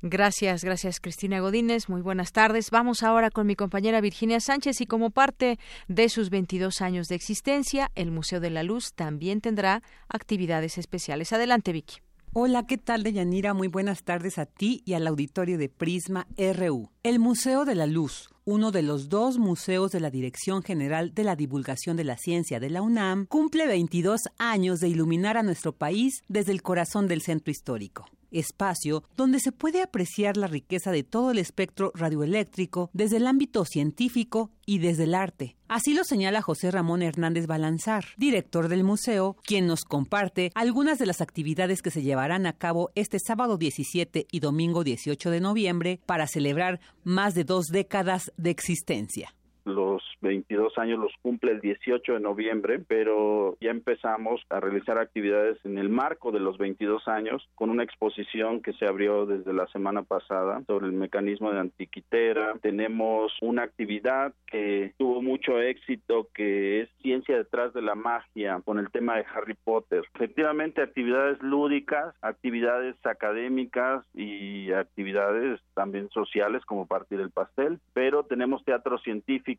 el día sábado y el día domingo con el tema de Newton y la luz, dos charlas, una por cada día, que son conferencias magistrales con investigadores de la UNAM. La primera del día sábado a mediodía versa sobre luz, láser, relámpagos y estrellas. Y la del día domingo también a mediodía es una charla que imparte el doctor Jesús Galindo, que es astronomía prehispánica en Mesoamérica. Y tenemos también demostraciones, ciencia lúdica y experimental. Hernández Balanzar también nos comparte algunas miradas en torno a la trascendencia de la luz para la vida misma y la importancia de que exista un museo dedicado a ella.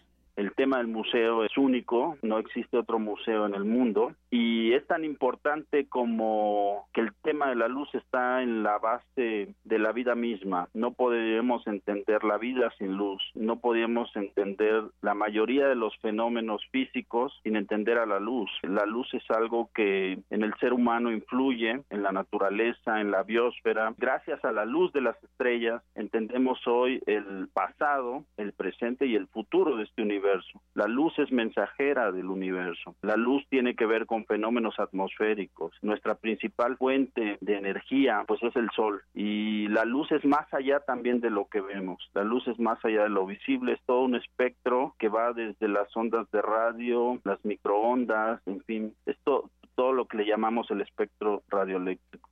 Así que aquí está esta invitación para quienes quieran disfrutar y formar parte del festejo por los 22 años del Museo de la Luz, que se encuentra en el emblemático edificio del Colegio de San Ildefonso, cerca del Metro Zócalo. Para conocer el programa de las actividades, lo pueden consultar en la página www.museodelaluz.unam mx. Hasta aquí la información. Buenas tardes. Gracias, gracias Vicky. Muy buenas tardes. Y queremos mandar un saludo muy especial hasta Canadá. Allá nos escucha Lidia León. Nos manda muchos saludos desde allá. Lidia, te mandamos un abrazo. Seguramente ha de ser mucho, mucho, mucho frío. Así que que sea un abrazo muy cálido desde aquí. Un saludo y abrazo hasta Canadá. Y también le informo que en estos momentos en el Palacio de Bellas Artes, eh, familia, amigos y autoridades del sector cultural rinden guardia de honor a Fernando del Paso, autor imprescindible de las letras mexicanas. La primera guardia la realizan Socorro Gordillo, viuda de Del Paso, así como sus tres hijos Alejandro, Adriana y Paulina. Cristina García Cepeda, secretaria de Cultura a nivel federal, inició los discursos destacando la personalidad y pluma de Del Paso. como un fabricante de felicidad, definió Vicente Quirarte a Fernando Del Paso al dedicarle unas palabras de despedida. Y continúa en estos momentos el homenaje a Fernando Del Paso en el Palacio de Bellas Artes. Y también tenemos una invitación que hacerle a todos ustedes. La Secretaría de Cultura, a través de Radio Educación, Servicio Nacional de Comunicación Cultural, los invita a la conmemoración del 94 aniversario de la fundación de esta institución al servicio de todo México.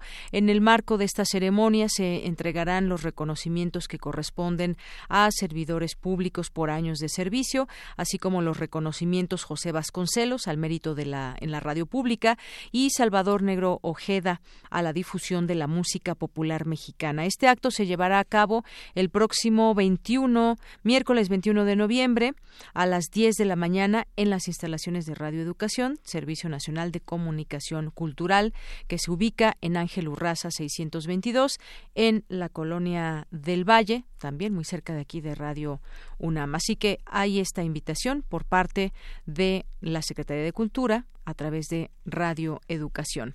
Bien, pues continuamos ahora con mi compañero Javier, Javier Montoya. Puma CU y Burros Blancos se unen para invitar a la comunidad a disfrutar en familia y orden la semifinal de la Liga Mayor. Adelante. Hola Deyanira, muy buenas tardes. En Información Deportiva les comento que mañana sábado 17 de noviembre se llevará a cabo la semifinal de la Liga Mayor de la UNEFA entre Puma CU y Burros Blancos del Politécnico. Al respecto, Otto Becerril, head coach de Puma CU, resaltó la importancia de este encuentro. Pues para nosotros es un partido muy importante, ¿no? Representa el primer eh, el objetivo que nos habíamos planteado al inicio de la temporada, ¿no? Eh, llegar a los playoffs para poder eh, competir por el campeonato. Ya estamos aquí, vamos a recibir el partido, entonces eh, sin duda eh, es, un, es un paso más que, tenemos que dar este fin de semana y enfrente tenemos un gran equipo en, en Burros Blancos. Este partido entre dos titanes del fútbol americano, a palabras de Otto Becerril, será un encuentro competitivo. Ambos equipos han realizado un gran trabajo en la temporada, así que seguro saldrán a dejar todo en la cancha. El head coach comparte con el auditorio de Prisma RU la estrategia para obtener la victoria. Pues bueno, no prepararnos a conciencia, no estar atentos a, todas las cosas que, pueda presentar el rival. Para nosotros es un juego 0-0, ¿no? Y la principal idea que, que planteamos como equipo es nosotros tenemos que ganar cada batalla y cada batalla es cada jugada, cada jugador tiene que ganar, ir ganando una, una, una, una ¿no? Y si en algún momento llega a haber algún algún detalle negativo para nosotros, es reenfocarnos a la siguiente jugada, ¿no? Es nuestra mentalidad en este caso es 0-0 y tenemos que ganar la siguiente jugada. Así las palabras de Otto Becerril. Invitamos a la comunidad universitaria y público en general para asistir a este clásico partido entre Pumas CU y Burros Blancos del Politécnico en el Estadio Olímpico Universitario mañana sábado en punto de las 10 horas. Hasta aquí el reporte. Muy buenas tardes. Gracias, gracias Javier Montoya. Y bueno, nada más recordarles a las personas que ganaron hace unos momentos sus, eh, su pase doble para irse a ver este partido, que son Carmen Flores, Jorge Alberto Maya Rivera, Valeria García, José Hiroshi Aguilar Mazzo y María Alejandra Hernández González, que tienen que venir a recogerlos aquí en Adolfo Prieto número 133 en el Departamento de Información. Aquí tenemos sus boletos y bueno, pues basta que traigan alguna identificación y hasta las 5, recuerden, hasta las 5, así que dense prisa, aquí los esperamos para que recojan sus pases dobles. No va a ser allá, tienen que recogerlos aquí, por favor. Continuamos. Queremos escuchar tu voz. Nuestro teléfono en cabina es 55 36 43 39. Porque tu opinión es importante, síguenos en nuestras redes sociales, en Facebook como Prisma RU y en Twitter como arroba PrismaRU. Continuamos dos de la tarde con 24 minutos. Ya es en la línea telefónica. Le agradecemos mucho. Nos tome esta llamada a Gustavo Trujillo Ortega.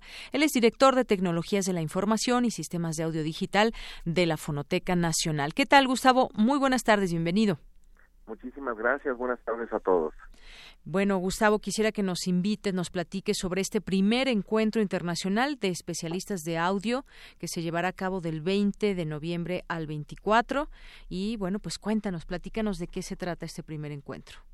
Claro, primero que nada, muchísimas gracias por la oportunidad de compartir este espacio con ustedes.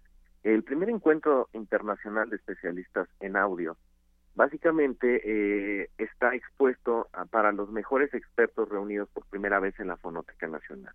Y aparte conmemorando los 10 años de la, de la Fonoteca en celebración de ellos, en el cual eh, va a haber conferencias magistrales, mesas, talleres, presentaciones eh, a lo largo de estos cinco días.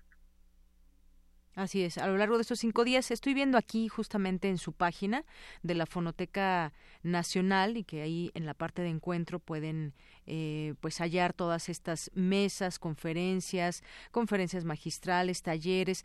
háblanos un poco sobre pues las temáticas también que estarán en estas mesas y conferencias. Claro, vamos a tener oradores muy importantes, por ejemplo, por ejemplo Alan Tucker. Alan Tucker es eh, uno de los eh, más grandes eh, especialistas que vamos a tener en este encuentro, al igual que Nadia Balashkovic. Eh, eh, Alan Tucker nos va a acompañar el día martes, eh, después de la inauguración, con un tema muy peculiar que dice, ¿por qué es tan difícil hacer que la música parezca fácil? Alan Tucker es uno de los editores del álbum negro de, de Metallica, eh, Nadia es la presidenta de, de AES a nivel internacional, ella es especialista en la preservación y restauración eh, sonora. y vamos a tener otros días dedicados como la parte de, de, del cine mexicano, eh, talleres de grabación de orquesta, talleres de grabación de batería, entre otras cosas, otros nombres muy reconocidos como eh, Juan Suitalski, vamos a tener la participación de Rafa Mendoza, de Eduardo Eduardo García Travestí, Víctor Manuel Valle, Sergio Centeno. En, Sergio Centeno nos va a acompañar el día sábado en, un taller de sonorización y mediciones, un taller muy, muy importante. Y fíjate, estaba leyendo aquí parte de las conferencias que van a tener, algunos títulos que llaman mucho la atención y para que más o menos el auditorio que nos esté escuchando pues tenga estas inquietudes o quizás le generemos la curiosidad. Las matemáticas, la física y la producción musical, por ejemplo. Está también, eh, por ejemplo, experiencia y vida en torno al audio, sonido para cine, la historia detrás de la claqueta. Está también este evento, esta conferencia, eh, masterización, la radio, cómo deben sonar las historias, ruido y calidad musical, entre otras eh, conferencias que se van a llevar a cabo.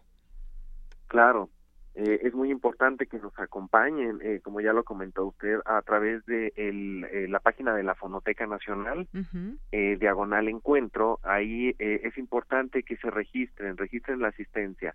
Es un evento gratuito, pero también tenemos poco poco cupo, es limitado.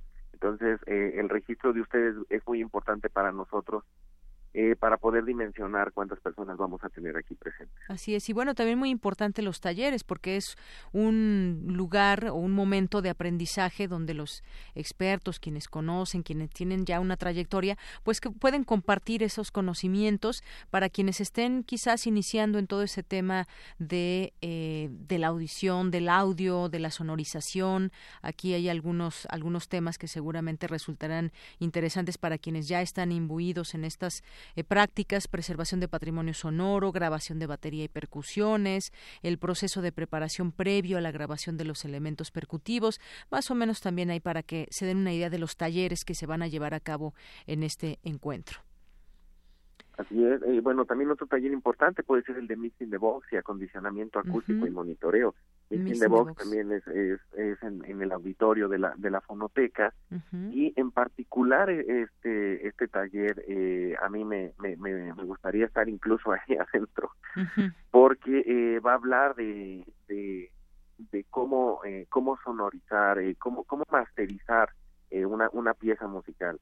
Eh, entonces ahí los participantes van a poder escuchar en tiempo real cómo la gente está trabajando, cómo los expertos tienen que hacer adecuaciones eh, sobre un sonido, sobre sobre ah, sobre alguna canción en específico y, eh, y, van a tener la respuesta inmediata. Es algo muy interesante. Muy bien. Bueno, pues si quieren conocer más a detalle, conocer todo este programa, por favor entren a www.fonotecanacional.gov.mx diagonal encuentro para conocer los detalles. Por lo pronto, Gustavo, pues yo te quiero agradecer mucho tu presencia vía telefónica en este programa. Al contrario, muchísimas gracias a ustedes. Hasta luego, muy buenas tardes. Muy buenas tardes, hasta luego. Gustavo Trujillo Ortega es director de Tecnologías de la Información y Sistemas de Audio Digital de la Fonoteca Nacional. Tu opinión es muy importante. Escríbenos al correo electrónico prisma.radiounam@gmail.com. Queremos escuchar tu voz. Nuestro teléfono en cabina es 55 36 43 39. Internacional RU. El fiscal general de Arabia Saudí pidió la pena de muerte para cinco acusados del asesinato del periodista saudí opositor Jamal Khashoggi, que fue drogado, asesinado y descuartizado en el consulado saudita de Estambul, pero eximió de toda culpa al príncipe heredero. La Casa Blanca informó que cumplirá con la decisión de un juez federal y devolverá por ahora su acreditación al periodista de CNN, Jim Acosta, pero advirtió que desarrollará reglas para asegurar que haya decoro entre los reporteros y orden en las ruedas de prensa. El destino de la primera ministra británica Theresa May pende de un hilo a medida de que crece el apoyo a una moción de confianza, según medios británicos los diputados conservadores que se oponen al acuerdo del Brexit tienen apoyo suficiente para pedirle su dimisión. Habla Steve Baker, diputado opositor. Si mis pares están de acuerdo conmigo en que no podemos tolerar esta política, es hora de reconocer su conexión con Theresa May como primera ministra. Es mi triste deber decir que es hora de concretar las cosas, votar y ver lo que quiere el Partido Conservador. La Comisión Europea se dispone a adoptar medidas contra Italia por su falta de rigor presupuestario. Según la agencia Reuters, funcionarios de la Unión Europea han confirmado que la Comisión dará los primeros pasos disciplinarios el próximo 21 de noviembre. Los dos últimos líderes vivos del régimen del Yemer Rojos que tomó Camboya con violencia en 1968, fueron declarados culpables de genocidio este viernes, en un fallo histórico, casi 40 años después de la caída de un régimen brutal que causó la muerte de un cuarto de la población del país. Al menos 2.795 mujeres fueron víctimas de feminicidio en 23 países de América Latina y el Caribe durante 2017. El feminicidio es la expresión más extrema de la violencia contra las mujeres. Ni la tipificación del delito ni su visibilización estadística han sido suficientes para erradicar este flagelo que nos alarma y horroriza cada día, dijo Alicia Bárcenas, la secretaria ejecutiva de la CEPAL, quien llamó a los países a dar prioridad a las políticas públicas orientadas a prevenir sancionar y erradicar todas las formas de violencia contra las mujeres en la región. Con audios de Euronews, las breves internacionales con Ruth Salazar. Tu opinión es muy importante. Escríbenos al correo electrónico prisma.radiounam@gmail.com. Queremos escuchar tu voz. Nuestro teléfono en cabina es 55 36 43 39. Continuamos dos de la tarde con 33 minutos. Estamos tratando de comunicarnos con Javier Contreras, maestro en Derecho, profesor de la FESA Catlán, para hablar de algunos temas a través de su sección refractario. Y bueno, por lo pronto, pues también seguimos aquí recibiendo sus comentarios a través de Twitter, como César Soto dice, llegó el abrazo y el saludo sonoro hasta Canadá.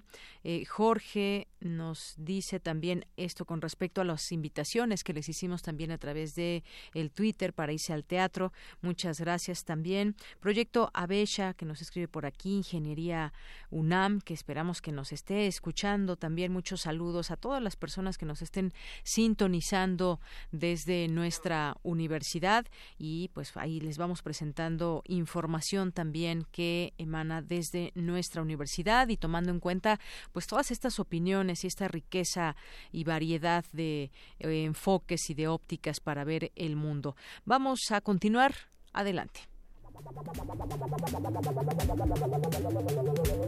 El refractario, RU.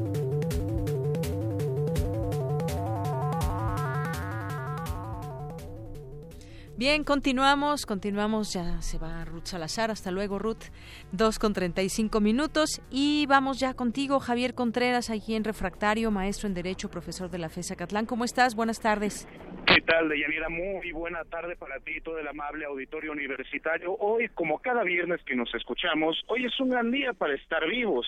En esta última semana han ocurrido un montón de eventos en nuestro país y ciertamente también en el mundo, pero específicamente en nuestra patria, relativo a temas de seguridad. Me gustaría ver con lo siguiente.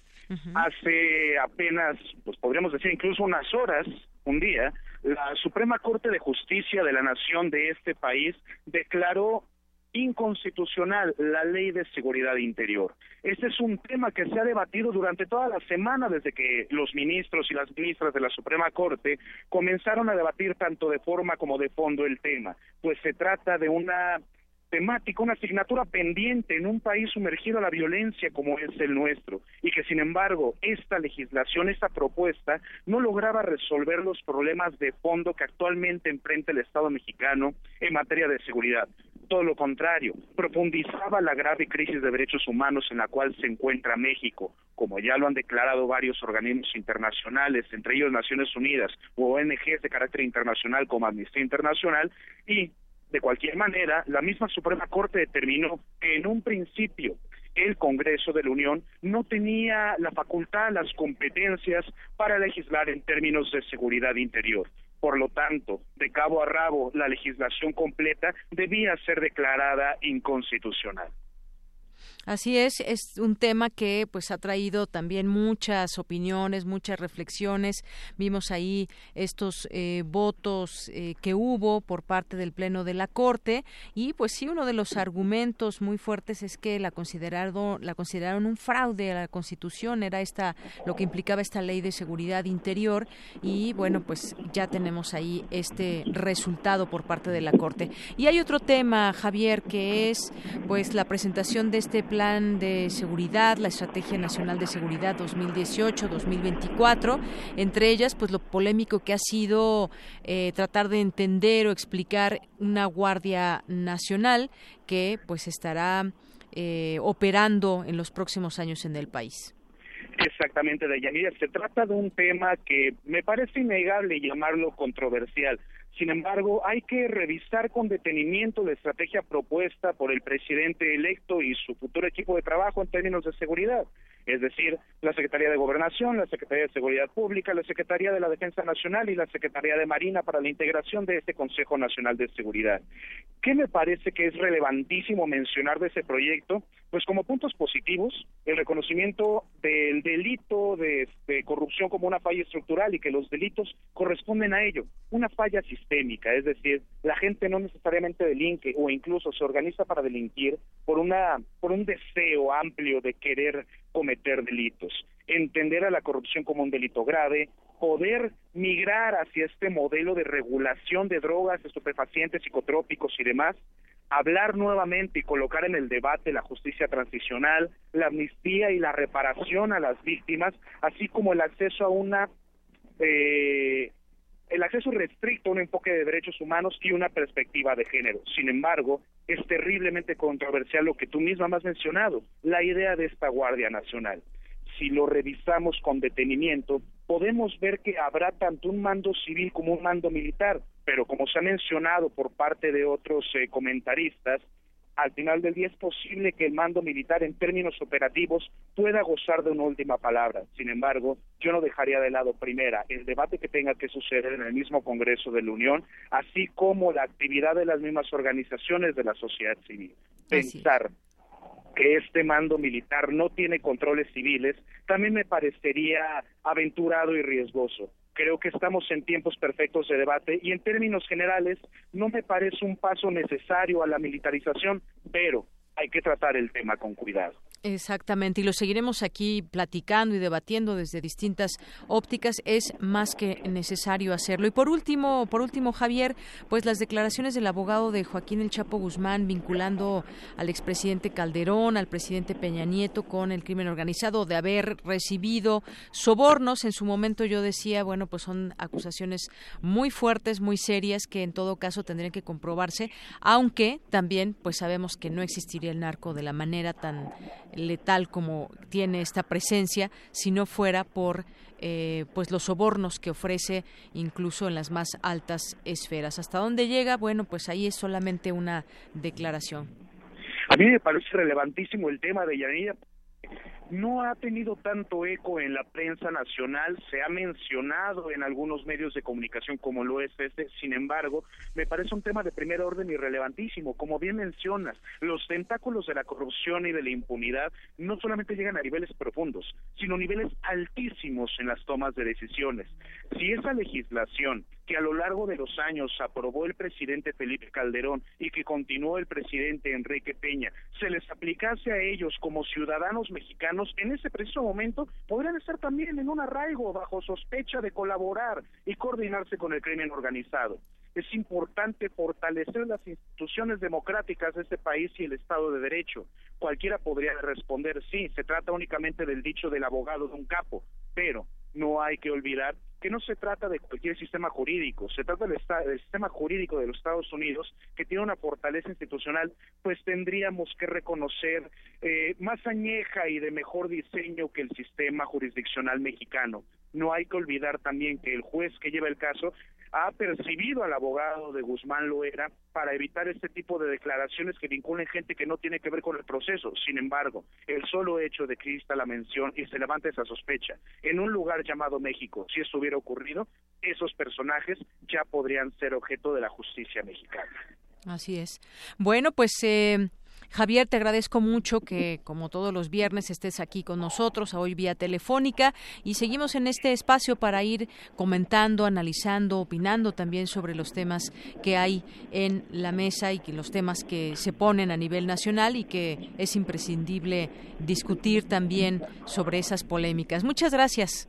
Muchas gracias a ti, Deyanira, y al amable auditorio. Cuídense mucho y que tengan un excelente fin de semana. Gracias, gracias, Javier Contreras, maestro en Derecho, profesor de la FES Acatlán. Continuamos. Porque tu opinión es importante, síguenos en nuestras redes sociales, en Facebook como Prisma RU y en Twitter como arroba PrismaRU. Queremos escuchar tu voz. Nuestro teléfono en cabina es 55 36 43 39. Relatamos al mundo. Relatamos al mundo. Bien, pues continuamos. También ya dan a conocer la boleta para la consulta del tren Maya y otros nueve programas, tema del cual también seguiremos platicando. Continuamos. Melomanía RU. Música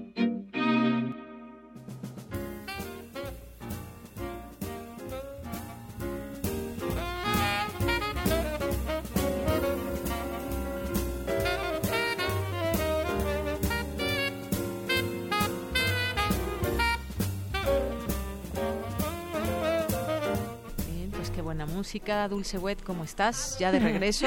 sí, estamos escuchando I Love Being Here With You de Peggy Lee, que fue actriz, compositora y cantante de jazz, y William Schluger.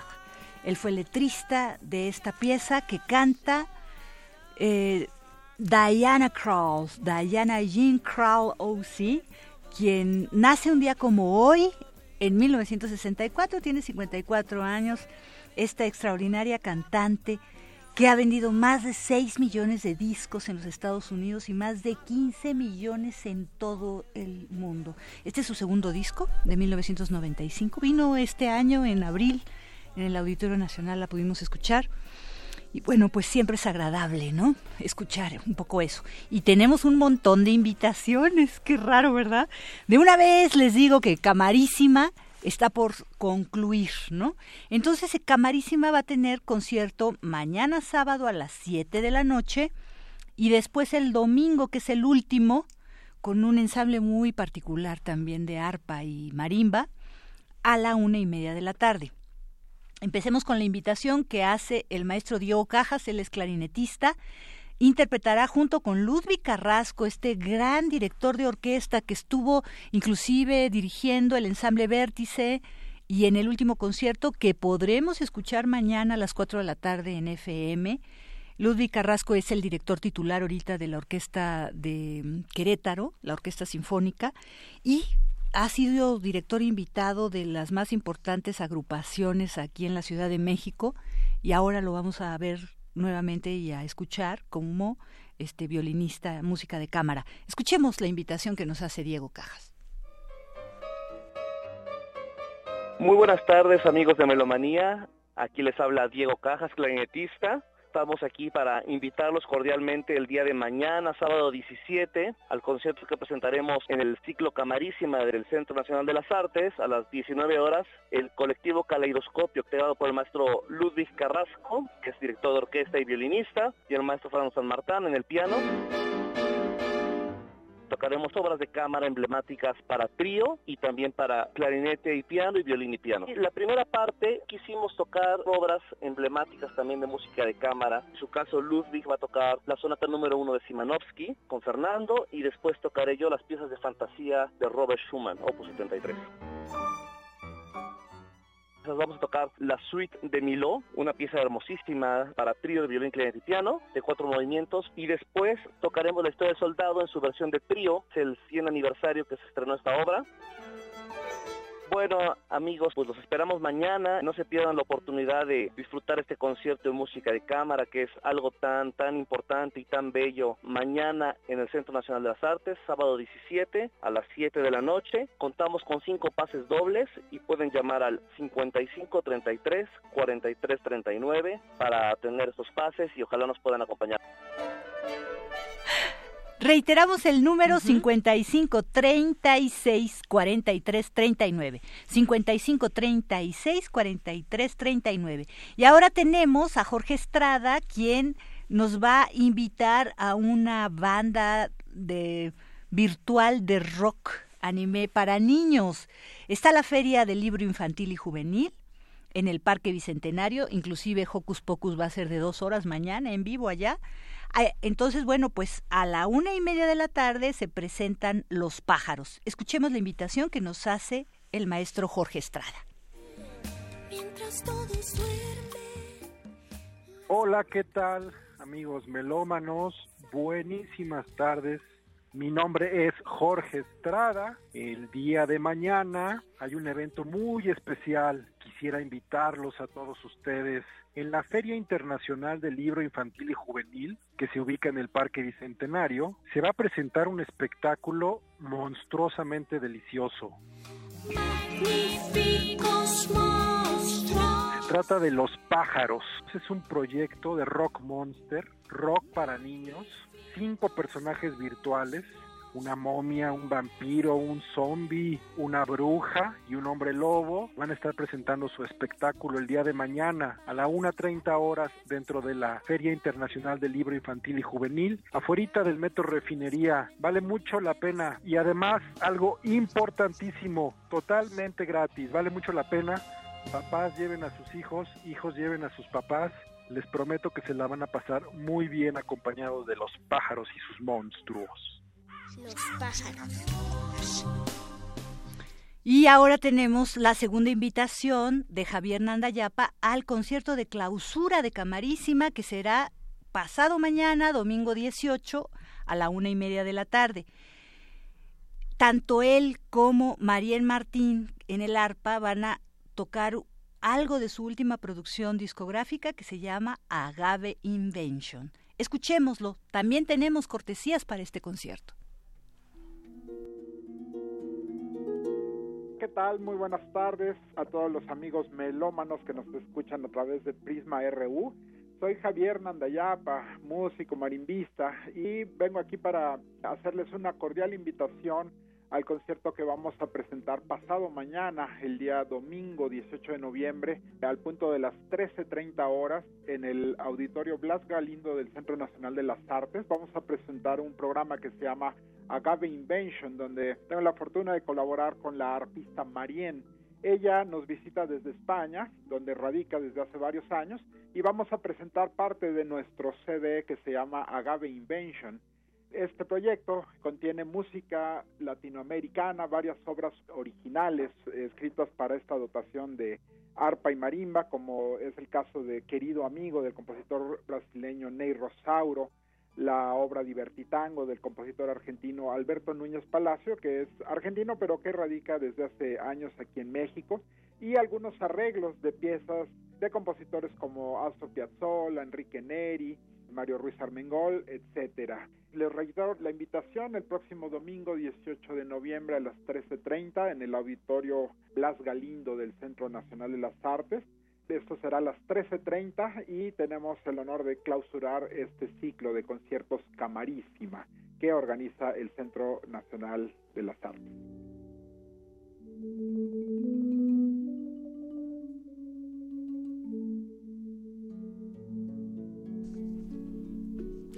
Y bueno, pues eh, muy buena la dotación, a mí se me antoja muchísimo, no conocemos ese disco, tenemos bastante aquí en la discoteca y ese no, tenemos que ir tras él.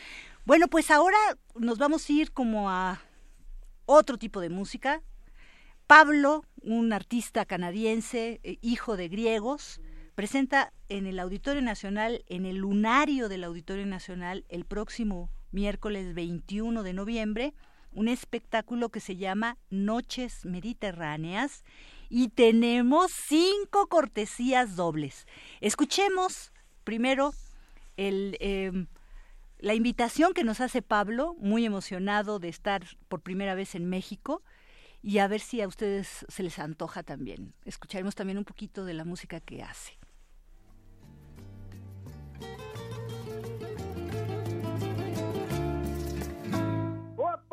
Hola a todos, mi nombre es Pablo y estoy muy feliz de visitar la Ciudad de México por primera vez en lo que va de mi carrera. He estado tocando en gira durante 20 años, pero aún me siento muy, muy joven. He viajado por todo el planeta, y pero esta es mi primera vez en la Ciudad de México, así que voy a estar ahí el 21 de noviembre con mi banda en el Lunario. Y pues yo toco un estilo de música llamado Mediterráneo, y básicamente es la mezcla entre estilos como el flamenco, la música latina, la tradicional griega y algunos otros estilos europeos. Así, mezclando todas estas texturas, nace este estilo llamado mediterráneo. He de decir que mis conciertos son muy divertidos. He tenido aproximadamente 3.000 conciertos en lo que va de mi carrera Y puedo decir que para mí todo se trata de la experiencia en vivo. Claro, podemos escuchar la música y disfrutar de ella a través de YouTube o de escuchar discos, pero nada se compara a vivir la experiencia musical en persona enfrente de ti, sintiendo tu pulso acelerarse con lo que escuchas y sintiendo la energía del recinto. Esto no se puede repetir ni representar por la tecnología. Y es por esto que es muy importante para mí el tocar en todos los países y ciudades del mundo que se me permita hacerlo. Pues mi meta es alcanzar con mi música a la mayor cantidad de gente posible. Y digo, en verdad, esto con el corazón. Amo a la gente mexicana y estoy consciente del amor que le tienen a la música. Yo sé que mi música es un poco diferente, pero aún así mantiene ese corazón, ese color del flamenco y del latino, ¿sabes? Pero acompañado también con un toque griego. Ese es, y así ha sido mi viaje. Así que estaremos en el Lunario el 21 de noviembre con mi banda completa, que soy yo, un percusionista, alguien tocando el buzuki, que es un instrumento griego parecido a la mandolina, el bajista y lo que se vaya presentando durante la noche, ya que uno nunca sabe. Todas las noches son distintas y únicas. He publicado alrededor de 14 CDs durante mi carrera, así que estaré interpretando un poco de cada uno mientras transcurre el concierto. Cada show es diferente, así que no sé con certeza el número de canciones que presentaremos, pero usualmente son entre 15 y 20 con una duración de dos horas. Al final del día se le llama estilo mediterráneo, pero yo le llamo el sentir buena música. Y pues eso es lo que hago realmente, disfrutar, estar en un recinto con todos, disfrutar el proceso y el camino. Y así, para cuando ya acaba un concierto de Pablo, todos nos volvemos familia. Así que nos vemos en el Lunario el 21 de noviembre. Muchas gracias. Aquí un poco de la música guapa, ¿no? que dice, eh, muy emocionado Pablo, a mí sí me dan ganas de irlo a escuchar. Aquí tenemos la, la ventaja o desventaja, no sé, son cinco cortesías dobles, pero están aquí físicamente. Como el espectáculo es el próximo miércoles 21, pueden venir o martes, o, el miércoles, mismo miércoles, porque es hasta las 9 Es hasta las 9, entonces que vengan de 10 de la, a 4 de la tarde eh, aquí a la oficina de información por sus pases quienes sean ganadores. Recuerden 55 36 43 39. Esto es para el espectáculo Noches Mediterráneas con Pablo en el Lunario del Auditorio Nacional el próximo miércoles 21 de noviembre a las 9 de la noche. Y ahora nos vamos otra cosa completamente diferente.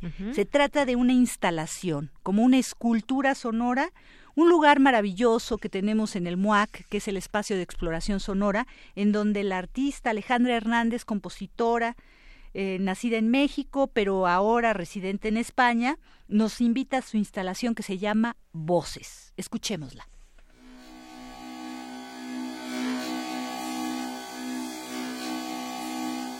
Buenas tardes, melómanos de Prisma RU. Soy Alejandra Hernández, compositora, y vengo a invitarlos a escuchar voces al espacio de experimentación sonora del MUAC. El MUAC es el Museo Universitario de Arte Contemporáneo que está en Ciudad Universitaria al lado de la sala Netzahualcoyot. El fin de semana tengo entendido que el museo es gratuito antes de las 2 de la tarde. Los invito de verdad muy emocionada y con muchas ganas de que vayan porque es una oportunidad de estar en un espacio muy particular ya que lo que sugiere el espacio es una experiencia inmersiva. Es un cuarto que está rodeado de bocinas y las piezas ahí generalmente tienen que ver con ese espacio y si no con ese espacio con la espacialidad, con la espacialización sonora. Es una experiencia que pocas veces podemos tener y además aquí en México es un espacio muy particular. Yo creo que en América Latina, o sea, no sé realmente si existe otro en América Latina, pero de verdad vale la pena visitarlo. Y está mi pieza Voces, que tiene que ver con los campanos de la zona de Cantabria. Los campanos son los cencerros de las vacas, que allá les llaman campanos. Y bueno, es un trabajo con esa sonoridad, para lo cual yo fui a grabar con los afinadores de campanos porque tiene que ver con la afinación de los campanos, que es lo que a mí me llamó la atención, ¿no? Que tú oyes los campanos, los encerros y no te imaginas que son objetos que se afinan. O sea, que cada pastor tiene una cierta afinación para sus campanos. Y bueno, la pieza está inspirada en, ese aspecto de, de estos objetos. Y bueno, quiero agradecer muchísimo a los afinadores con los que yo grabé, que son Ángel López y Pepín de Cantabria. Sin haber estado con ellos y haber eh, grabado su trabajo, pues esta pieza no hubiera sido posible. Esta obra acaba de ser inaugurada el pasado sábado, 10 de noviembre, y va a estar expuesta hasta el 10 de febrero. Eh, ¿Por qué hablamos de expuesta? Porque es, se podría decir como una escultura sonora. De veras vengan, vale la pena y tengan esta experiencia que yo les recomiendo mucho. Muchas gracias.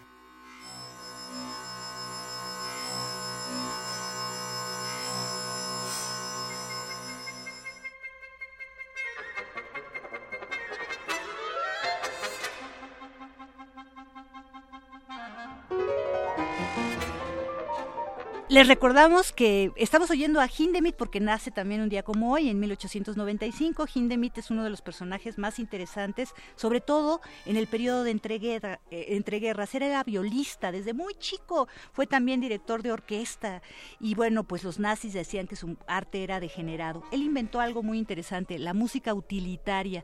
Decía que todos, no nada más los profesionales, todos debíamos cantar y hacer música porque la música nos alimenta en el espíritu. Así que yo estoy a favor de Hindemith. Aunque cantemos mal, no hay que preocuparse. Sí, no, no, hay que educarnos más bien. Hoy es Día Internacional para la Tolerancia, creo que es algo que necesitamos todos, desde nosotros mismos quizás, tenernos tolerancia a nosotros mismos, pero por supuesto también a todos los demás, así que recordémoslos también. Recuerden que quien venga por los boletos de Pablo tiene que ser martes o miércoles. El lunes no. El lunes no, es día festivo, entre 10 de la mañana y 4 de la tarde.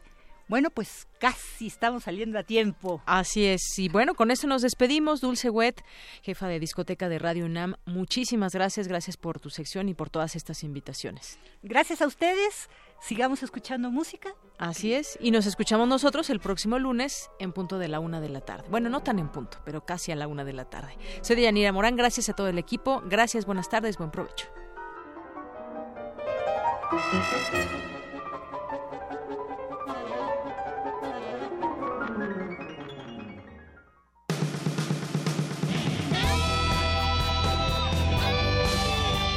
Prisma RU. Relatamos al mundo.